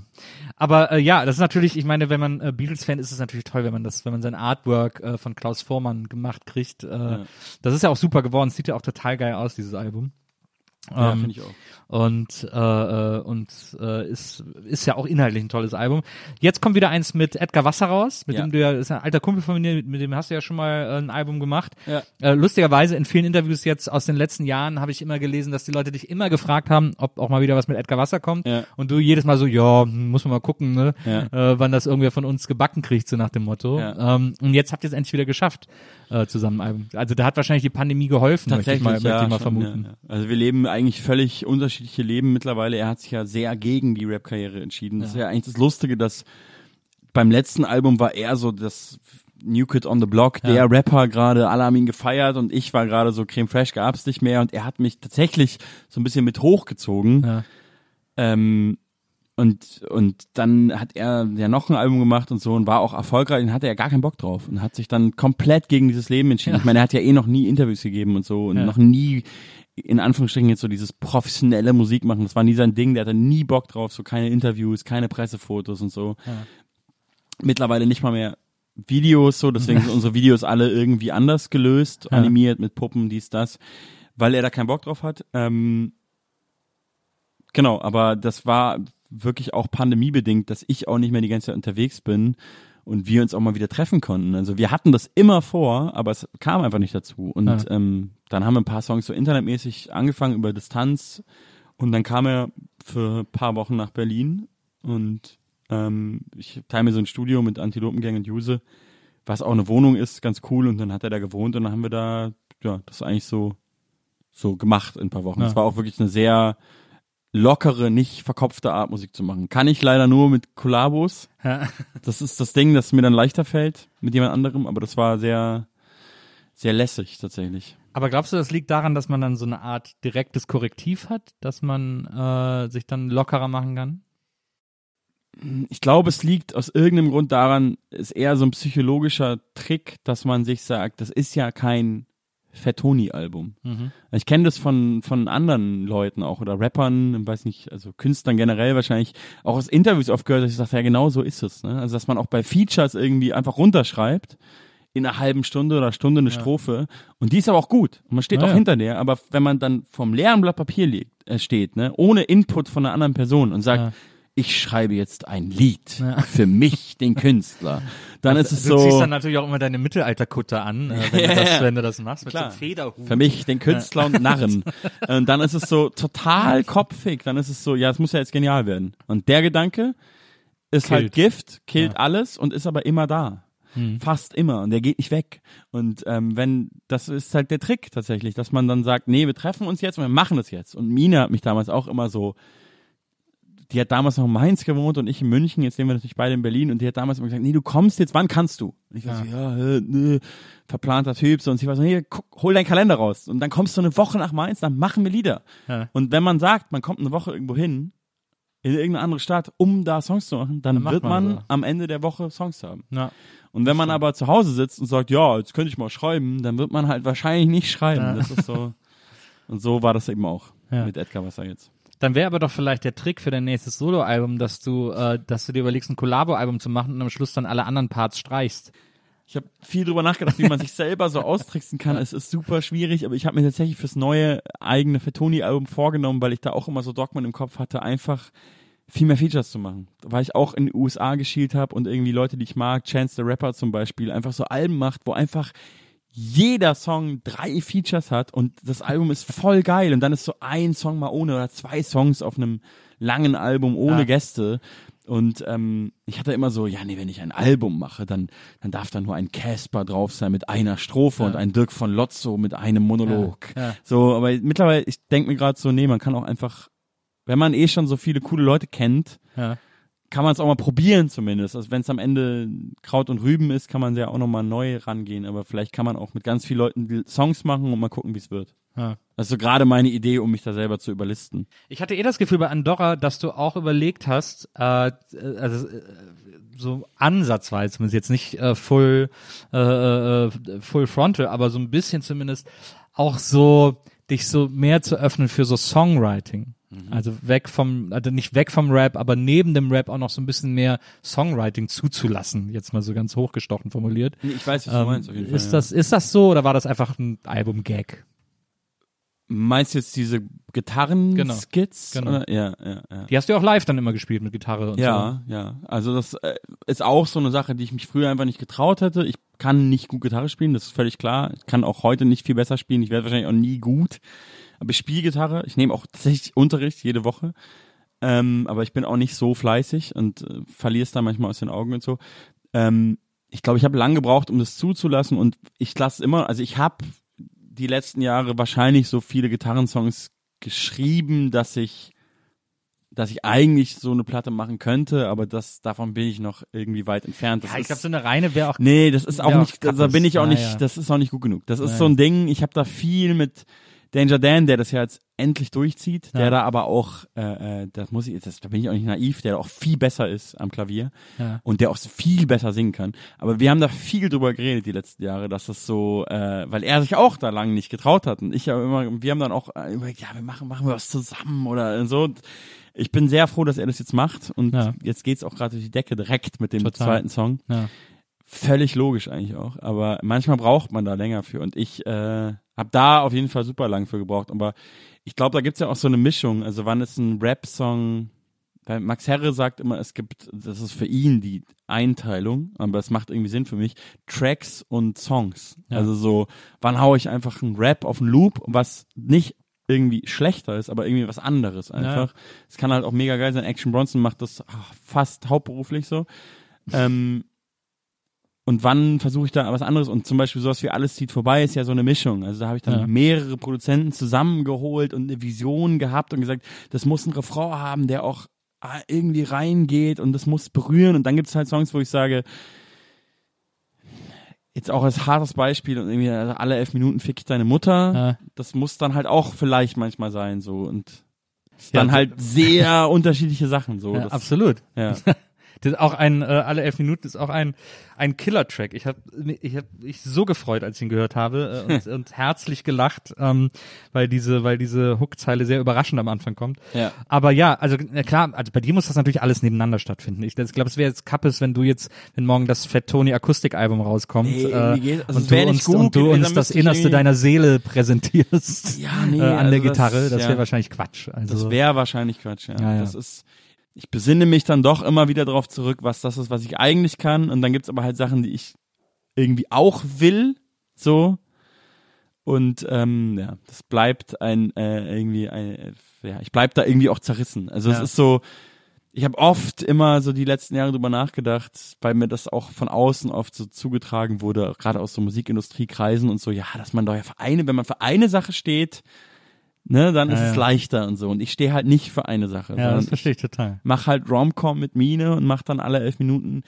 Mir fällt es ja selber dann nicht schwer, das auszusprechen. Ne? Ja. Vor dir jetzt oder ich hoffe sogar meine Mutter hat das nicht gehört, den Song, aber das ist halt so Ja, höchstwahrscheinlich. die Diskrepanz. Vielleicht Ja. hast du wahrscheinlich jetzt gehört, ja. äh, alle elf Minuten fick ich deine Mutter mit Edgar Wasser und es hat natürlich miteinander nicht so viel zu tun. Ne? Also es gibt dann so ein Bushido hat diese Diskrepanz nicht in seiner Diskografie. Ja, der ist dann, ja, aber er hat einerseits hat er irgendwie äh, von der Skyline von äh, zum Bordstein und andererseits hat er äh, in der Postfiliale Wilmersdorfer Straße wird man ganz schlecht bedient. Äh, Ja, ja klar, er ist im Privaten äh, irgendwie Spießbürger geworden, aber er hat äh, sein Ding durchgezogen Ja, als Künstler und seine, also die Leute nie überfordert. Ja, aber das, ich weiß nicht, Weißt ob das die Leute überfordert. Ich glaube, ähm, also das ist auch wieder so eine Parallele. Also ich kann ja jetzt von mir äh, sprechen, ähm, aber ich bin jemand, der, ähm, ich habe auch mal eine Zeit lang gedacht, ich stehe eigentlich für nichts, weil ich, weil ich andauernd neue Sachen mache und Ja. andauernd andere Sachen mache. Und bis ich irgendwann gedacht habe, so, aber eigentlich ist das ja voll geil, Ja. dass ich diesen ganzen Scheiß ausprobieren kann, Ja. weil ich einfach Bock drauf habe. Du stehst das für dich. Ja, also du eben. bist ja die Marke, deswegen Genau. heißt dein Podcast ja auch wie du. Also du bist ja du. Ja.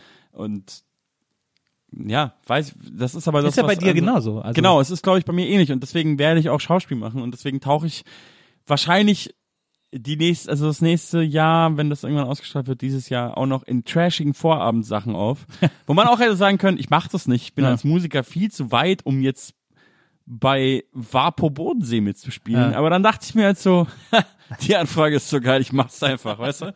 So, Ja, absolut, ja, absolut. So, so gehe ich an so Sachen auch mal ran. Genau, einfach dann so von Fall zu Fall. Ich bewundere auch Leute, die so sagen, nee, und ich sag jetzt alles ab und ich hab die eine große Vision, ich stehe nur für die eine Sache, aber das, der Zug ist abgefahren und das Ja. kann ich auch gar nicht, weil ich viel zu viel Bock hab, so alles zu machen. Na, So, vielleicht müssen wir einfach zusammen eine Punkrock-Band gründen. genau sowas. Ja. Zwei mittelmäßige Gitarristen können wir die nennen. Ja. Äh, dann ergänzt sich auch unser Gitarrenspiel irgendwie. Ja. Dann holen wir noch einen super Bassisten dazu. Und dann Der zack, die Band zack, spielt. fertig. Vielleicht noch ein Drummer, aber äh, Ähm, ja, also ich, äh, ich fand's echt äh, ganz toll hier mit dir zu sitzen und sich einen äh, hinter die Binde zu kippen Ja, und über all diese Dinge zu reden. positiv überrascht da, da, davon, dass du das bisher noch nicht beendet hast. Ich dachte immer, jetzt irgendwann, irgendwann haut der rein, irgendwann Nee. ist es vorbei. Aber Was mich noch interessieren würde, äh, ist, ähm, ich finde, du bist so die letzte Generation, also jetzt altersmäßig, äh, von Künstlern, die noch an Alben denken. Andorra ist ja extrem als Album gedacht. Mhm. Ja, ja, ja. Ähm, und äh, alles, was jetzt nach dir kommt, altersmäßig sozusagen, denkt ja nur noch in Songs. Ja. Das ist ja wirklich nur noch Spotify äh, äh, äh, und da wird diese diese Idee von Liedern, die eine zusammenhängende Geschichte erzählen, überhaupt nicht mehr äh, äh, verfolgt. Ja. Ist das traurig oder ist, oder finde ich das traurig, weil wir alt sind?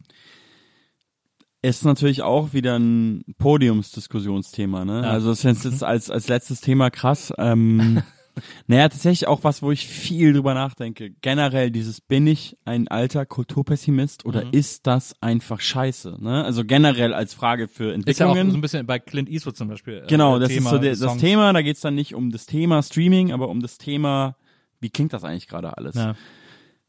Habe ich mir wirklich den Kopf drüber zerbrochen und ich muss sagen, nur für mich subjektiv, ohne zu sagen, das ist so und ihr müsst das auch so machen, ihr 20-Jährigen, weil das glaube ich Quatsch. Ja. Ich habe schon gemerkt, ähm, ich finde das eine traurige Entwicklung. Das hat aber ganz viel generell mit der Digitalisierung zu tun, die wir einfach ja gerade Leute in unserer Generation, jüngere Leute, für die ist das ja alles nochmal selbstverständlich. Wir sind ja so ein komisches, du in den 70ern, ich in den 80ern geboren, so ein komisches Zwischending, ne? Also ohne Ja, Handy absolut. aufgewachsen, aber ziemlich schnell dann doch eins gehabt und so und ähm, so Ja, wir sind ja, wir Ich- sind ja die einzige Generation, die den Technikwandel miterlebt genau, hat. die den weil- Wandel miterlebt Genau, hat. alle davor war es, war es jetzt irgendwie so, kam es jetzt wie ein Unfall rein sozusagen, Genau. können da jetzt nicht mehr mit umgehen. Alle, die nach uns sind, für die ist das immer da Genau, gewesen. die davor mussten wir es erklären Genau. und die danach sind so die Natives. Wir Genau. sind keine Natives, wir sind Genau. irgendwo, wir sind die Zwischengeneration. Ähm, ich habe gemerkt, nur für mich auch subjektiv als Musikhörer, ja, ich habe natürlich Spotify, was auch irgendwie eine Ironie ist oder zynisch ist, weil Spotify von all den Anbietern, wir haben alle Spotify offensichtlich, aber von all den Anbietern mit am schlechtesten bezahlt und ich selber Ja. Künstler bin und mich darüber aufrege, aber natürlich habe ich Spotify und nicht dieser und nicht Tidal. Ja. Ähm, denk immer über einen Wechsel nach, vielleicht mache ich es irgendwann, aber ähm, das ist natürlich ein, ein großes anderes Thema, Streaming und die Bezahlung, das Naja, ist alles da nicht so können wir geil. noch mal acht Stunden reden. Genau, da kann man, kann man einen eigenen Podcast drüber machen. Das ist nicht geil, ist keine gute Entwicklung. Es gibt natürlich Gewinner, aber es gibt auch viele Verlierer. Ähm, ah ja, noch ein Schlückchen. Ah, Dankeschön.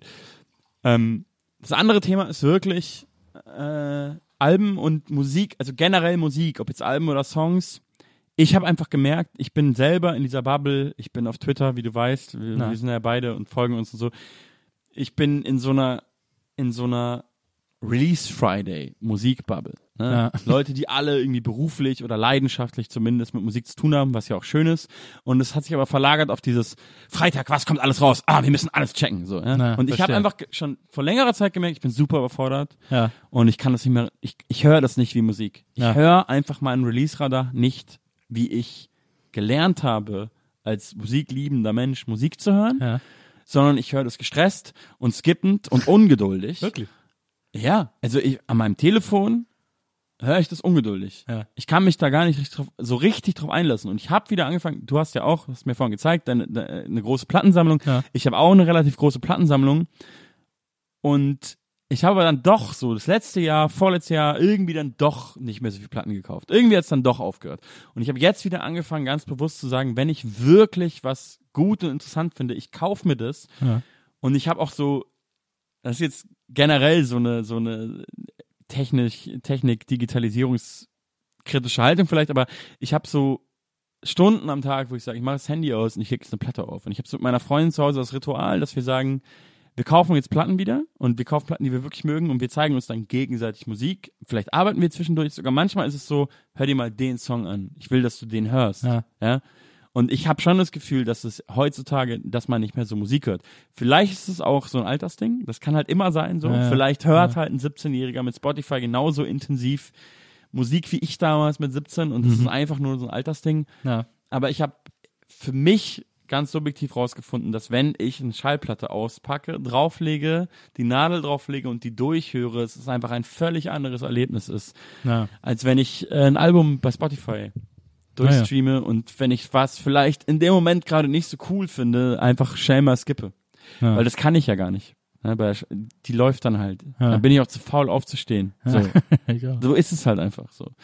Und ähm, weiß jetzt gar nicht, ob ich deine Frage beantwortet habe, aber ich bin mir selber noch nicht sicher, ob es wirklich eine, eine, eine schlechte Entwicklung ist, aber ich tendiere im Moment dazu zu sagen, ich kann nicht mehr so mitmachen. Also bei diesem ADHS-Wahnsinn.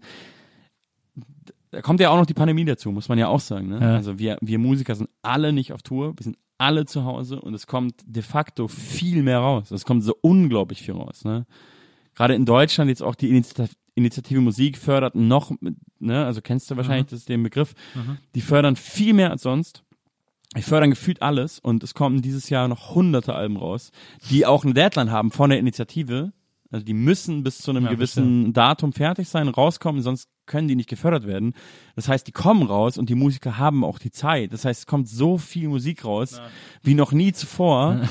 Und jeden Freitag sind alle so Release-Radar, Release-Radar. Und ich finde, das man ganz, ganz selten drei Wochen später sagt, ah, ich höre jetzt noch mal was von vor drei Wochen. Ja. So, weil ich höre jetzt das von heute. Ja. Und was ist denn das für ein Musikkonsum? Also ich kann das nicht mehr so genießen. Ich mache das immer, ich dusche immer zum Release-Radar. Der ist ja. Ja. immer auf die eigenen Hörgewohnheiten zugeschnitten sozusagen. Ja. Und ich höre den immer beim Duschen, dusche dann auch immer einen Tacken länger, aber höre mich so immer mindestens durch die ersten drei, vier Songs. Und da ist ganz oft was dabei, was ich dann auch sofort als Favorit like und was dann in meiner Lieblingslieder-Playlist landet und was ich dann echt super oft höre. So, also Dann ist ich, es, ja, dann ich entscheide mich ganz ich schnell dafür, ein Quatsch und du mögen. bist ein gutes, Be ein positives Beispiel. Na, Wobei ich schon auch viel dann so in, also es hat ja auch total viele Vorteile, gerade dieser Algorithmus, wie Ja, ja. viele Songs der mir präsentiert hat, die ich nie entdeckt hätte, die nur auf meinem Musikgeschmack basieren und man muss dann halt auch sagen, okay, stimmt, du hast recht, Algorithmus, ich liebe diesen Song. Ja. So, ja. Also ich, ne, ich sehe schon auch die positiven Seiten, aber Ja, ich merke schon, wie es so eine Gehetztheit gibt, hinterher zu kommen, immer den neuesten Scheiß zu kennen. Das war ja früher gar kein Thema so. Also Ja, ich habe mich zuletzt erschrocken. Ich habe einen auf Twitter gesehen, der zum Release Friday immer alle Rap-Releases der Woche listet. Ja, klar. Äh, Mit den Monden, die Bewertungen. Ja, und ja, und das sind ja auch, das sind ja einfach drei Seiten. Also, Ja. Also kommen ja so viele Songs einfach, Ja, genau, so viele Rap-Songs irgendwie täglich Ey, ne- raus. Eine ne gute Freundin von mir ähm, arbeitet für, für dieser und macht da Deutschrap-Listen und so. Und die hat gesagt, sie kriegt jede Woche 100 Deutschrap-Songs, 100 als relevant Ja. eingestufte Deutschrap-Songs gepitcht von Labels oder Promo-Agenturen. Das heißt, 100 Songs im Schnitt die Woche haben eine Promo-Agentur oder ein professionelles Label, was das Leuten vorschlägt und sagt, hör dir das mal an. Ja, Das kannst du ja gar nicht. Und das sind nur die, ja, ja, die als relevant eingestuft werden, die, Ja. die eine Struktur haben. Was, so- also wo soll es denn? Ich meine, einerseits ist das, eine, man kann das auch Das ist ja positiv die. Jeder kann Demokratisierung jetzt- des Rap. Genau. Ja. Nein, das ist die Demokratisierung von allem. Also das Internet, die Digitalisierung ist die Demokratisierung von von Musik. Ja, es aber- ist, also Rap ist noch leichter zu machen als Ja, andere genau. Musik. Klar, Ja. du musst kein Instrument lernen, aber du kannst halt einfach jede Musik auf GarageBand erzeugen und Ja. zu Hause einsingen und mit Autotune gerade rücken und einfach raushauen. Und Ja. das soll jetzt auch gar nicht negativ klingen. Das ist eigentlich was Schönes. Es gibt keine Elite mehr. Ja. Das ist in allen Punkten so. Nur die Frage ist, wie gehen wir als, als Individuen, äh, in, in, du, in Individuen. Die Individuen äh, damit um, so, ne? Also so, man kann halt nicht alles mitkriegen. Dieser Anspruch so, ja, aber ich muss dann, und da sind wir diese Zwischengeneration. Also vor, Ja. vor, vor 10, 12, 13 Jahren war das so, da gab es so Internetseiten. Eine war zum Beispiel meinrap.de, gibt's seit Jahren nicht mehr. Ja. Da ist man draufgegangen und da hat man, Wenzel wird's noch kennen, ja, ähm, da ist man draufgegangen und da wusste man dann so alles, was in der Woche passiert ist und man konnte alle Deutschrap-Songs, die relevant waren und irgendwie gut waren und alle Videos vor allem, es gab nicht so viele Videos noch vor Ja. zehn, zehn Jahren so, ähm, oder so in den Nullerjahren vor allem, Mhm. konnte alles so angucken und es war so, ich kenne jeden, jeden Mensch, der in Deutschland rappt auf einem ansatzweise professionellen Rap-Level, kann ich den nennen, so. Ja. Davon sind wir ja Lichtjahre entfernt. Absolut. also jetzt so ein Jahrzehnt später und es ist so, okay, ich habe gar keinen Überblick mehr und dieser Anspruch ist auch falsch. Also man kann nur sagen, okay, was random mich trifft, das, was ich dann gut finde, das kann ich gut finden, aber ich kann nicht verrückt werden auf dem auf dem Weg irgendwie alles zu finden. Weißt du, was ich meine? Aber das ist ja auch so weird mit, mit so äh, Rap-Medien, die ja durchaus immer noch eine Gatekeeper-Funktion haben. Ja. Ähm, und wenn man sich dann so, so die zwei, drei großen äh, Rap-Seiten im Netz anguckt, dann ist ja vieles davon so, also ich gucke das manchmal so aus äh, persönlichem Amüsement an, aber es ist ja, es ist ja gar, es, es gibt gar keine, also die Schnittmenge zu Gala und Bunte ist so groß in der Berichterstattung. also jetzt nicht die Leute, aber, Nee, aber, so aber die klar, Art, wie über ist- Rap berichtet wird, da ist ja nur noch Darum der, geht's. der hat Beef mit dem und Darum alles nur geht's. so gossipy und so. Ich glaube auch, dass diese, diese Rap-Medien äh, nur dadurch überleben können. Wenn sie eine Gatekeeper-Funktion haben wollen, dann nur, wenn sie das machen. So. Also Rap-Medien, die irgendwie jetzt nur noch über Musik schreiben und über das neue Fat Tony-Album. Ja klar, aber ist ja wirklich so. Also Ja. Print sowieso, aber generell, also wenn du jetzt sagst, Rap.de ist deswegen untergegangen, weil Rap.de gesagt hat, nee, das wollen wir nicht. Wir wollen über Inhalt reden. Ja. Das ist halt so. Der- der Zug ist abgefahren. Ding. Ja, das, ja. Ich glaube tatsächlich schon ein bisschen. Ich finde es so interessant. Ich habe mal eine Zeit lang bin ich so eingetaucht in diese diese Rap-Sache und habe mir dieses ganze VBT-Gedöns äh, online angeguckt. Ähm, als so, so die Zeit, als so Weekend daraus dann ja. so, Ja, das war, glaube ich, die best, die einzig gute Zeit. da ist er dann auch so Formaten, zu ja. Chimple Raider so entdeckt ja, worden und so, als er da irgendwie so im Finale war. Und das fand ich echt mega interessant, weil ich ihn super geil fand. Ähm, und dann war ja, glaube ich, so, das war dann auch so die Zeit ungefähr, als seine Gegner so Spongeboss waren und so, Ja. wo ich so, okay. äh, Das wusste ich gar nicht, dass die mal gebettelt haben. ich irgendwie, weiß nicht, ob die gebettelt haben, aber er war ja, irgendwie okay, so kurz, die Liga meinst du? naja, genau, war, glaube ich, so kurz danach oder so, wo ich dann auch sofort wieder ausgeschrieben habe, ich gesagt, okay, das check ich gar nicht, was, Ja. what, what's, what's so fuss about sozusagen. Ja, ja, Und, aber Weekend weiß ich, fand ich noch richtig geil und habe gedacht, der ist, ist äh, brillant, wie der, wie der schreibt. Werde ich auch nie Äh, vergessen, Edgar Wasser kam damals zu mir und ich war schon damals so, ich hatte, ich hatte das nicht auf dem Schirm. Ich war damals schon so der aus einer anderen Szene kommender Ja. Dude so und Edgar ist fünf, sechs Jahre jünger als ich und kam so und meinte, ey, VBT, ich so, ja, ich kenne das, aber ist das nicht alles scheiße? Und er so, nee, ich zeig dir mal hier, da hat mir Weekend gezeigt. Ja. Und ein paar Jahre später, also haben die ja angefangen, ein paar Songs zu machen und Ja. wir kennen es mittlerweile seit Jahren auch alle und so und das, Ja. wie er der mir Weekend gezeigt hat und wie lustig das war, weil irgendwelche Typen haben den haben den haben einen Song gegen ihn gemacht, die halt so in ihrem Wohnzimmer saßen und so geile Dullis waren, drei so Typen auf einer Couch und im Hintergrund nur Deutschland fahren. Kannst du dich erinnern? Und Weekend ist eingestiegen mit der Zeile, das habe ich nie vergessen. Ähm, wenn ich raten müsste, was du und deine Freunde machen, dann würde ich sagen, na, die Jungs, die sammeln Deutschlandflaggen. Und das war, das fand ich so lustig. Und dann hat er so gesagt, hey, der Typ rechts von dir, alles cool bei dem, geht's ihm gut, muss ich einen Arzt rufen? Und dann hat man das andere Video nochmal geguckt, und das war so, der Typ rechts hat die ganze Zeit so einen auf extra behindert gespielt, also Ja, ja. so retarded, so, uh. Und Weekend hat halt kommentiert, so, alles cool bei dem, also muss man sich Sorgen machen, soll ich jemand anrufen, so. Ja. Und das war halt neu, das Ja. war halt so, und da hat man gemerkt, ah, der Typ kann schreiben, ist cool. So. Das war interessant, aber da habe ich tatsächlich, dass dieses Phänomen, was du sagst, das, das war ja auch noch zu einem Zeitpunkt, wo man noch so das Gefühl hat, man kann noch so einen Überblick bewahren über, über die deutsche Da Rap-Szene. und angefangen, dass man so dachte, wow, es gibt voll viel Rapper, VBT, da gibt es 16 Rapper. So, ja. Es ist halt. So. Wann soll ich ey, das denn alles gucken? Ja. Ja, genau. Nein, wirklich. Ja, wirklich. Aus absolut. heutiger Sicht lächerlich, aber ich dachte damals schon so, wow, also da muss ich mich durchskippen. Der ist Ja. wack, weg damit, so, ja. Ja. Und ähm, jetzt ist es halt, also ich habe den Anspruch schon längst nicht mehr, ist auch völlig okay, aber jetzt ist es so, wenn ich dann so sehe, irgendwie bei, ähm, wenn ich dann selber mal einen Song rausbringe, es gibt glaube ich so 16 Bars oder eine dieser Medien macht dann immer so Stories jeden Freitag so mit den neuesten Sachen und wenn ich dann selber mal einen Song rausbringe, bin ich da natürlich drin und dann skippe ich mich so durch und dann denke ich so, krass noch nie gehört, krass noch nie gehört, krass noch nie gehört, krass noch nie gehört. Es ist natürlich auch alles, ähm, das finde ich, kann man, also da, da ging es bei, bei Clint Eastwood in dem Song so viel drum, dass ich selber nicht wusste, kann man das sagen, ist das überhaupt so oder bilde ich mir das nur ein, weil ich alt bin, aber das kann man mittlerweile auch einfach sagen, dass es klingt halt vieles einfach gleich, es wird sich viel kopiert, es geht, also viel ist halt, also der Antrieb, Musik zu machen, ist halt ein, ein, wie sagt man, monetärer, so. Ja. Also es geht Ja. halt darum, wie kann ich damit Geld verdienen? Und das ist nicht mal unbedingt, finde ich, so verwerflich, wenn man guckt, wie teilweise die Leute herkommen, aus was für Verhältnissen und so, aber es ist, interessiert mich dann halt nicht so sehr, ne? Es ist halt, Ja, aber ich glaube, wir sind da auch kein Maßstab mehr. Wir können, nee, wir können da sind gar kein, halt die wir müssen da alten kein Säcke Urteil mehr es ist halt, wie es ist. Aber ich Nein. kann mir halt keinen keinen sogenannten Deutschrap anhören. Jetzt wird's immer hängen gebliebener, immer boomermäßiger, aber ich muss sagen, wie, wie ich das empfinde, es gibt ganz viel Mucke und das ist eine Selbstverständlichkeit bei so Anfang 20-Jährigen. Das ist für mich vor allem inhaltlich, aber auch musikalisch. Es ist einfach Schlager.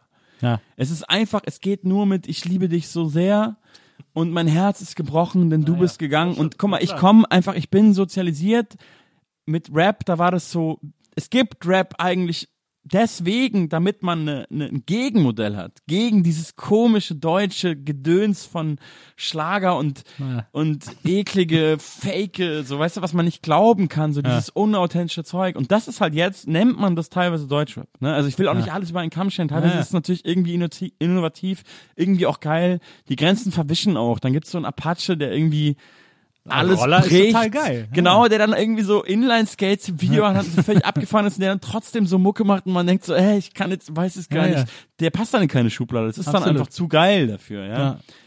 Aber ganz viele Sachen sind halt, die wollen dann so sein und sind Ah, halt ja. super platt und die sind halt nicht für mich. Und es ist auch okay. Das Einzige, was mich halt lange irritiert hat, was ich mittlerweile auch aber gecheckt habe ähm, und akzeptiere, das nennt man halt Deutschrap, aber das hat halt nichts mit dem zu tun, was ich mache oder mag. So. Ja. ne? Also Aber es hat dann so eine Pseudo-Deepness, die so, das ist halt Schlager. Das es ist halt Schlager, sagen ja. willst. Es ist halt Schlager oder es ist halt so hardcore asozialer Straßenrap Na. von Jesus oder so Ja, das Leuten, auch- die so sein wollen, wie der, also Ja, so Leute, die dann halt irgendwie dann auch so sagen, ich schlage in echt auch Frauen und das ist mir ja. scheißegal. Und da bin ich dann halt auch so, ja gut, also Leute, Ja, da fehlt mir dann auch der ja, Bruch. er muss sich raus. Naja, absolut. Das ist, ich verstehe schon, dass Kids das mega faszinierend finden. Das ist ja auch ganz aufregend, äh, wenn du 15 bist. Klar, so wenn das geht gegen alles, was Naja. deine Eltern dir erzählen. Das Naja. muss ja cool sein, aber ich bin halt nicht 15. Was ich, nee. Ich was bin ich, nicht was mal ich super fand. ich bin älter. Ich glaube, wenn ich bei dir entdeckt habe, ich glaube, der hat sogar äh, für dich Support gespielt, wenn mich gerade nicht alles täuscht. Und dann hast du den äh, gefeatured auf Twitter oder so. Äh, ist irre. Ja. Voll geil. U8. Mega. Das ist ein krasser Künstler zum Beispiel. guter Also das Song. ist ein richtig guter Künstler. Ja. Und das ist halt dann so, dass, und das war eigentlich auch schon immer so. Es gab eigentlich nur eine Kurzzeit in meinem Leben, wo, wo, wo Sachen super big waren, die ich auch geil fand. Das, was ich vorhin schon meinte, das sind die Leute, die ich immer so krass respektiere, weißt du? So, Ja. so ein Grönemeyer zum Beispiel, ja. Ja. Auch nicht alles, aber da gibt's dann so Lieder, wo ich fast heulen muss Total. und dann Ja. aber jede deutsche Hausfrau heulen muss. Ja. Wo ich so denke, hä, aber normalerweise höre ich doch irre und den checkt ihr alle nicht. Ja. Was auch überhaupt nichts ist, worauf ich mir einen runterhole. Ne? Also ich würde mich unglaublich freuen, wenn alle irre feiern würden, wenn irre ein Star wäre in Deutschland. Das Ja. wäre krass so. Ja. Aber das ist halt nicht so. Ja. Ja, das ist äh, bei äh, bei Grönemeyer und so. Was ich so interessant finde, etwas, ich habe ja auch Songs geschrieben und schreibe jetzt aus Spaß immer noch Songs und so Ja. ab und zu, aber was ich so interessant finde, was ich beim Songwriting, beim Textschreiben so interessant finde, ist eine Sprache zu finden, die super speziell ist, aber trotzdem jeder versteht. Das finde ich so faszinierend. Ja. Das hat Grönemeyer äh, zu großen Teilen, finde ich, weil der ja manchmal auch sehr poetisch ist und sehr verklausuliert und so. Und trotzdem checkt jeder sofort das Gefühl, das der meint, weil das so universell ist. Ja, ja, voll. Äh, und das finde ich, das so, ein- so ein Textwriting finde ich, äh, da kann ich immer nur staunen. Da bin ich echt immer ganz ehrfürchtig vor. Ja, das ist krass. Weil es auch nicht so konkret manchmal ist, ne? Genau. sondern eigentlich äh, total metaphorisch, bildlich und Genau. trotzdem fühlen wir es alle. Ja. Und ich würde, das, das was, was du vorhin meintest, dass ich irgendwie in irgendwelchen Interviews sagte, ich will keinen Hit oder so, das Ja. ist, ich würde den natürlich nehmen, aber meine Art zu denken, zu schreiben, hat bisher nicht den Nerv von allen getroffen, sondern von, und das meine ich wirklich völlig ernst, da bin ich überhaupt demütig und dankbar von genügend Leuten. Also, dass, dass ich in Berlin im Huxleys vor 1500, 1600 Leuten spielen kann, das ist für mich überkrass. Es gab Ja. viele Jahre, wo meine, mein größtes Ziel weit weniger waren, so, ja, wo ich gedacht hatte, wenn ich nochmal vor 400 Leuten spiele, ja. Und ähm, deswegen weiß ich das alles sehr zu schätzen, aber klar würde ich wollen, Peter Fox ist auch so ein Beispiel, der dann, der, da waren glaube ich auch viele Leute dran beteiligt und das war, hat, haben viele Leute dran geschliffen an diesem Meisterwerk-Album und dann hat er keinen Bock mehr drauf und nie wieder eins gemacht, wovor ich auch krass Respekt habe. Ja. Ähm, das ist also, ich finde jeden Satz genial, aber nicht nur ich, wie bei einem Irre, ne, wir zwei sagen so, oh, voll geil, aber das kennt kein Schwein Ja. in der U8. Aber Peter Fox kennt jeder Mensch, ne, gefühlt. In Deutschland, jeder Penner in Berlin kennt Peter Fox Ja. und jeder liebt den so. Ja. Außer das ist völlig, hat gar keinen Musikgeschmack. Na, Und das finde ich halt krass, dass es so Leute gibt, Rio Reiser, weißt du, das sind wirklich nicht so viele Namen, wo ich sagen würde, ich finde die geil und alle finden die geil. na, Normalerweise finde ich was geil und oder umgekehrt, ja. Also, normalerweise sagt, also platte Beispiel, aber normalerweise sagt die Gesellschaft, Helene Fischer ist das Ding, ja. Jesus ist das Ding, die Ja. Leute, die halt wirklich big sind, ich denk so, hä, nee, es ist nicht das Ding, Leute, Ja. ihr checkt's halt nicht. Na, Also wie gesagt, ich habe damit mittlerweile längst meinen Frieden gemacht. Aber Ja. deswegen freue ich mich halt, äh, wenn dann so Leute kommen, wo ich so denke, Mann, krass. Alle lieben dich und ich auch. Wie geil ist das denn? ja, ja, absolut. Eine Frage noch zum Schluss. Ja. Ähm, was ich sehr modern auch immer an deinen Songs, in deinem Rap finde, ähm, sind die Adlibs. Das ist etwas, was Ja. ich so aus, den, äh, aus dem 90er Rap nicht kenne. Äh, und ich finde ganz oft, ich hab, ganz oft hab ich mich so, haben die mich so irritiert, weil ich finde, es gibt immer wieder so Stellen, äh, also die Adlibs, um das ein bisschen zu erklären, das sind dann immer so die, sind immer so kleine Shouts im Hintergrund, so am Ende der Zeile oder so, wo jemand das irgendwie nochmal unterstreicht oder so. Sheesh. Yeah. Genau. Oh, all diese Sachen. Real Talk, irgendwie sowas Ja, oder ja, so. ja, ja. Und ich finde, äh, es gibt ganz viele Stellen, oder nicht ganz viele, aber es gibt immer wieder Stellen, wo ich so drüber stolper, äh, wo die Adlibs dazu genutzt werden, um den Gag zu erklären. Scheiße. Das klingt gar nicht geil. Ich nehme mal Karamell-Popcorn. Also hast du Angst, dass jemand einen Gag nicht versteht und machst dann deswegen Adlibs, wo das dann noch schnell für die letzte Reihe sozusagen ist ja auch äh, so spielt man ja auch im Theater, man spielt immer für die letzte Reihe. Äh, ist das vielleicht aus vielleicht kommst du sogar aus deiner Theater äh, du, es du machst das Rap, klingt- du machst Rap für die letzte Reihe. klingt tatsächlich wirklich das erste Mal, dass du heute Abend was sagst, wo ich denke, das klingt komplett schrecklich. Geiler Albumtitel, Rap Ähm, für die letzte Reihe. ähm, wo ist hier nochmal hier ein Karamell-Popcorn? Äh, Ja, hau rein. Boah, boah. Ist das wie, also wie ich bewusst gar nicht. ist es eigentlich nur, ist es, also deswegen, es kann ja auch durchaus was, äh, das, ich versuche einfach nur zu verstehen, es kann ja auch etwas sein, was im Produktionsprozess einfach so passiert, äh, du schreibst eine Zeile, du rappst die ein Ja. und dann äh, gehst du oder, oder äh, mit wem auch gerade du äh, Ja. den Song zusammen machst, geht dann nochmal in die Booth äh, und, Haut Adlibs drüber. und Ich haut Adlibs meistens drüber, genau spontan, so. wie sie einem irgendwie einfallen. Ich mach's meistens so und dann sortiert man nochmal aus. Es gibt tatsächlich Leute, die schreiben Adlibs, das finde ich irgendwie geil, aber ich mache das eigentlich nie so. Ähm, aber es kann sein, dass das ein unterbewusstes Ding ist, dass ich dann doch will, dass es jeder versteht. Ich hatte eher oft den Eindruck, dass ich dachte, ich rette Songs durch Adlibs nochmal so ein bisschen in die Coolness zurück. Ja. Also so, es gibt dann zum Beispiel so Songs, es gibt diesen Song von mir, Semmelweis Reflex, so, wo ich dann, was mal jemand als Wikipedia-Rap betitelt hat, was ich ganz schlimm fand, aber was irgendwie trifft, ne? Also so eine, so echte Geschichten. Ich hatte für mich einen Grund, warum ich das gemacht habe und so eine Übermessage, aber so eine wahre Geschichte so von diesem, von diesem Arzt, so, der das Händewaschen erfunden hat und so. Und ich fand das damals schon so bildungsbürgermäßig, also so krass, so, nein, das ist meine Münchner Rap-Sozialisation, dass jeder checkt. Ich bin, das kann, das kann nicht so krasser Gymnasiasten-Rap sein, ne? Ja. Also mit der Biografie, über die wir vorhin so geredet haben, nicht mal Abi, ich kann doch jetzt hier nicht so den härtesten Studentenrap machen, der je geschrieben wurde.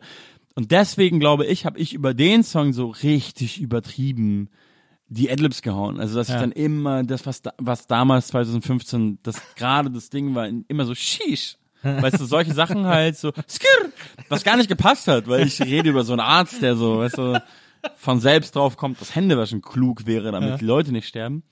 Aber das war mir selber irgendwie, das ist dann eher so die, der Zweifler, das ist mir selber so unangenehm. Ich muss das cool machen. Das muss verstehe. dann doch noch in die Subkultur.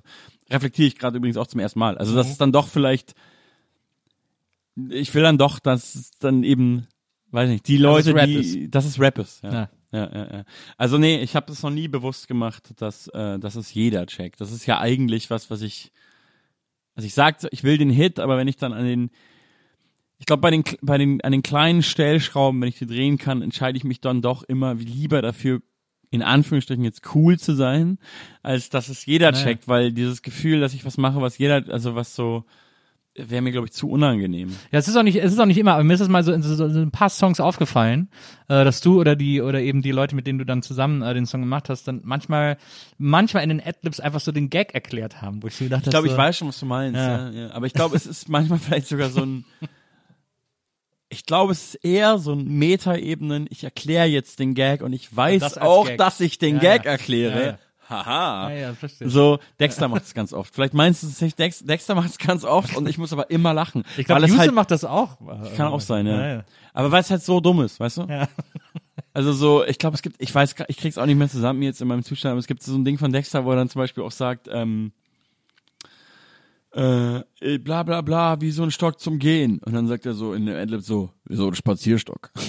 so, er müsste es nicht sagen, aber Ja, ja. er sagt's und weil er es sagt, obwohl man es nicht sagen müsste, finde ich es doppelt lustig, weil es so dumm ist, weißt Ja, ja, ja, verstehe. du? So, das macht er ganz oft so. So.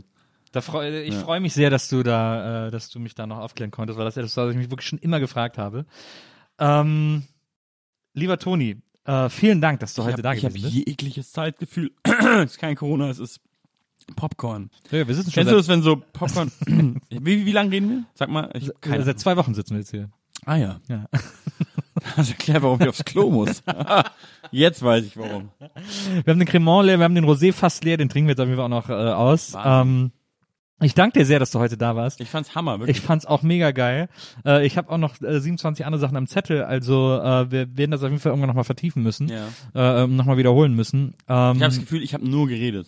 Also ich hatte Redeanteil von 80% ich habe Prozent. ich hab auch so viel, ja, aber ja, das ist ja, das ist ja ein bisschen der Gag bei einem Interview. Ist es der ne? Gag, ne? Ist es der Gag, ja, okay. Ich muss mich nicht schlecht fühlen. Ich habe geredet. Ja, ich habe jetzt noch einen Adlib gemacht. ähm, Ja, ich weiß. Ich habe geredet. Äh, vielen, vielen Dank, dass du da warst. Ich, äh, wir trinken jetzt noch einen Schnaps. Ja. Und äh, ihr, liebe ZuhörerInnen äh, der Nils Bokeberg-Erfahrung, von euch verabschieden wir uns an dieser Stelle. Vielen Dank an Wenzel, der heute der Producer war ähm, und uns hier mit Getränken versorgt hat. Äh, Finde ich übrigens super, dass du das genders. Habe ich vorhin gehört auf dem Hinweg und fand ich gut. na, vielen Dank. Cheers. Ähm, äh, äh, danke, Wenzel. Danke, Toni. Danke, liebe Zuhörer. Danke, Wenzel. Und wir hören uns nächstes Mal wieder hier bei der. Nils Bokeberg Erfahrung. Stimmt, liebe Ja. ZuhörerInnen, vielen Dank. Äh, äh, wir hören uns nächstes Mal wieder hier bei der Nils Bokeberg Erfahrung. Bis dahin, macht's gut. Tschüss. Und Prost vor allem.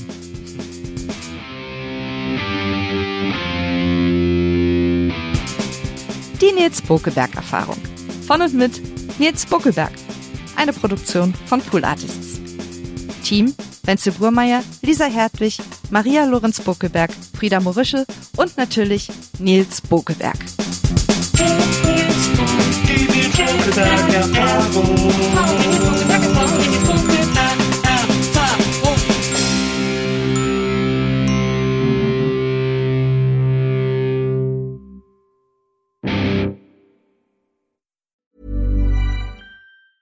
Planning for your next trip?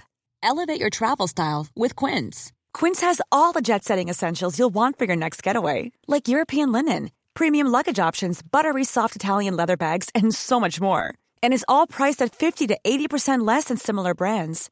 Plus, Quince only works with factories that use safe and ethical manufacturing practices. Pack your bags with high-quality essentials you'll be wearing for vacations to come with Quince. Go to quince.com slash pack for free shipping and 365-day returns.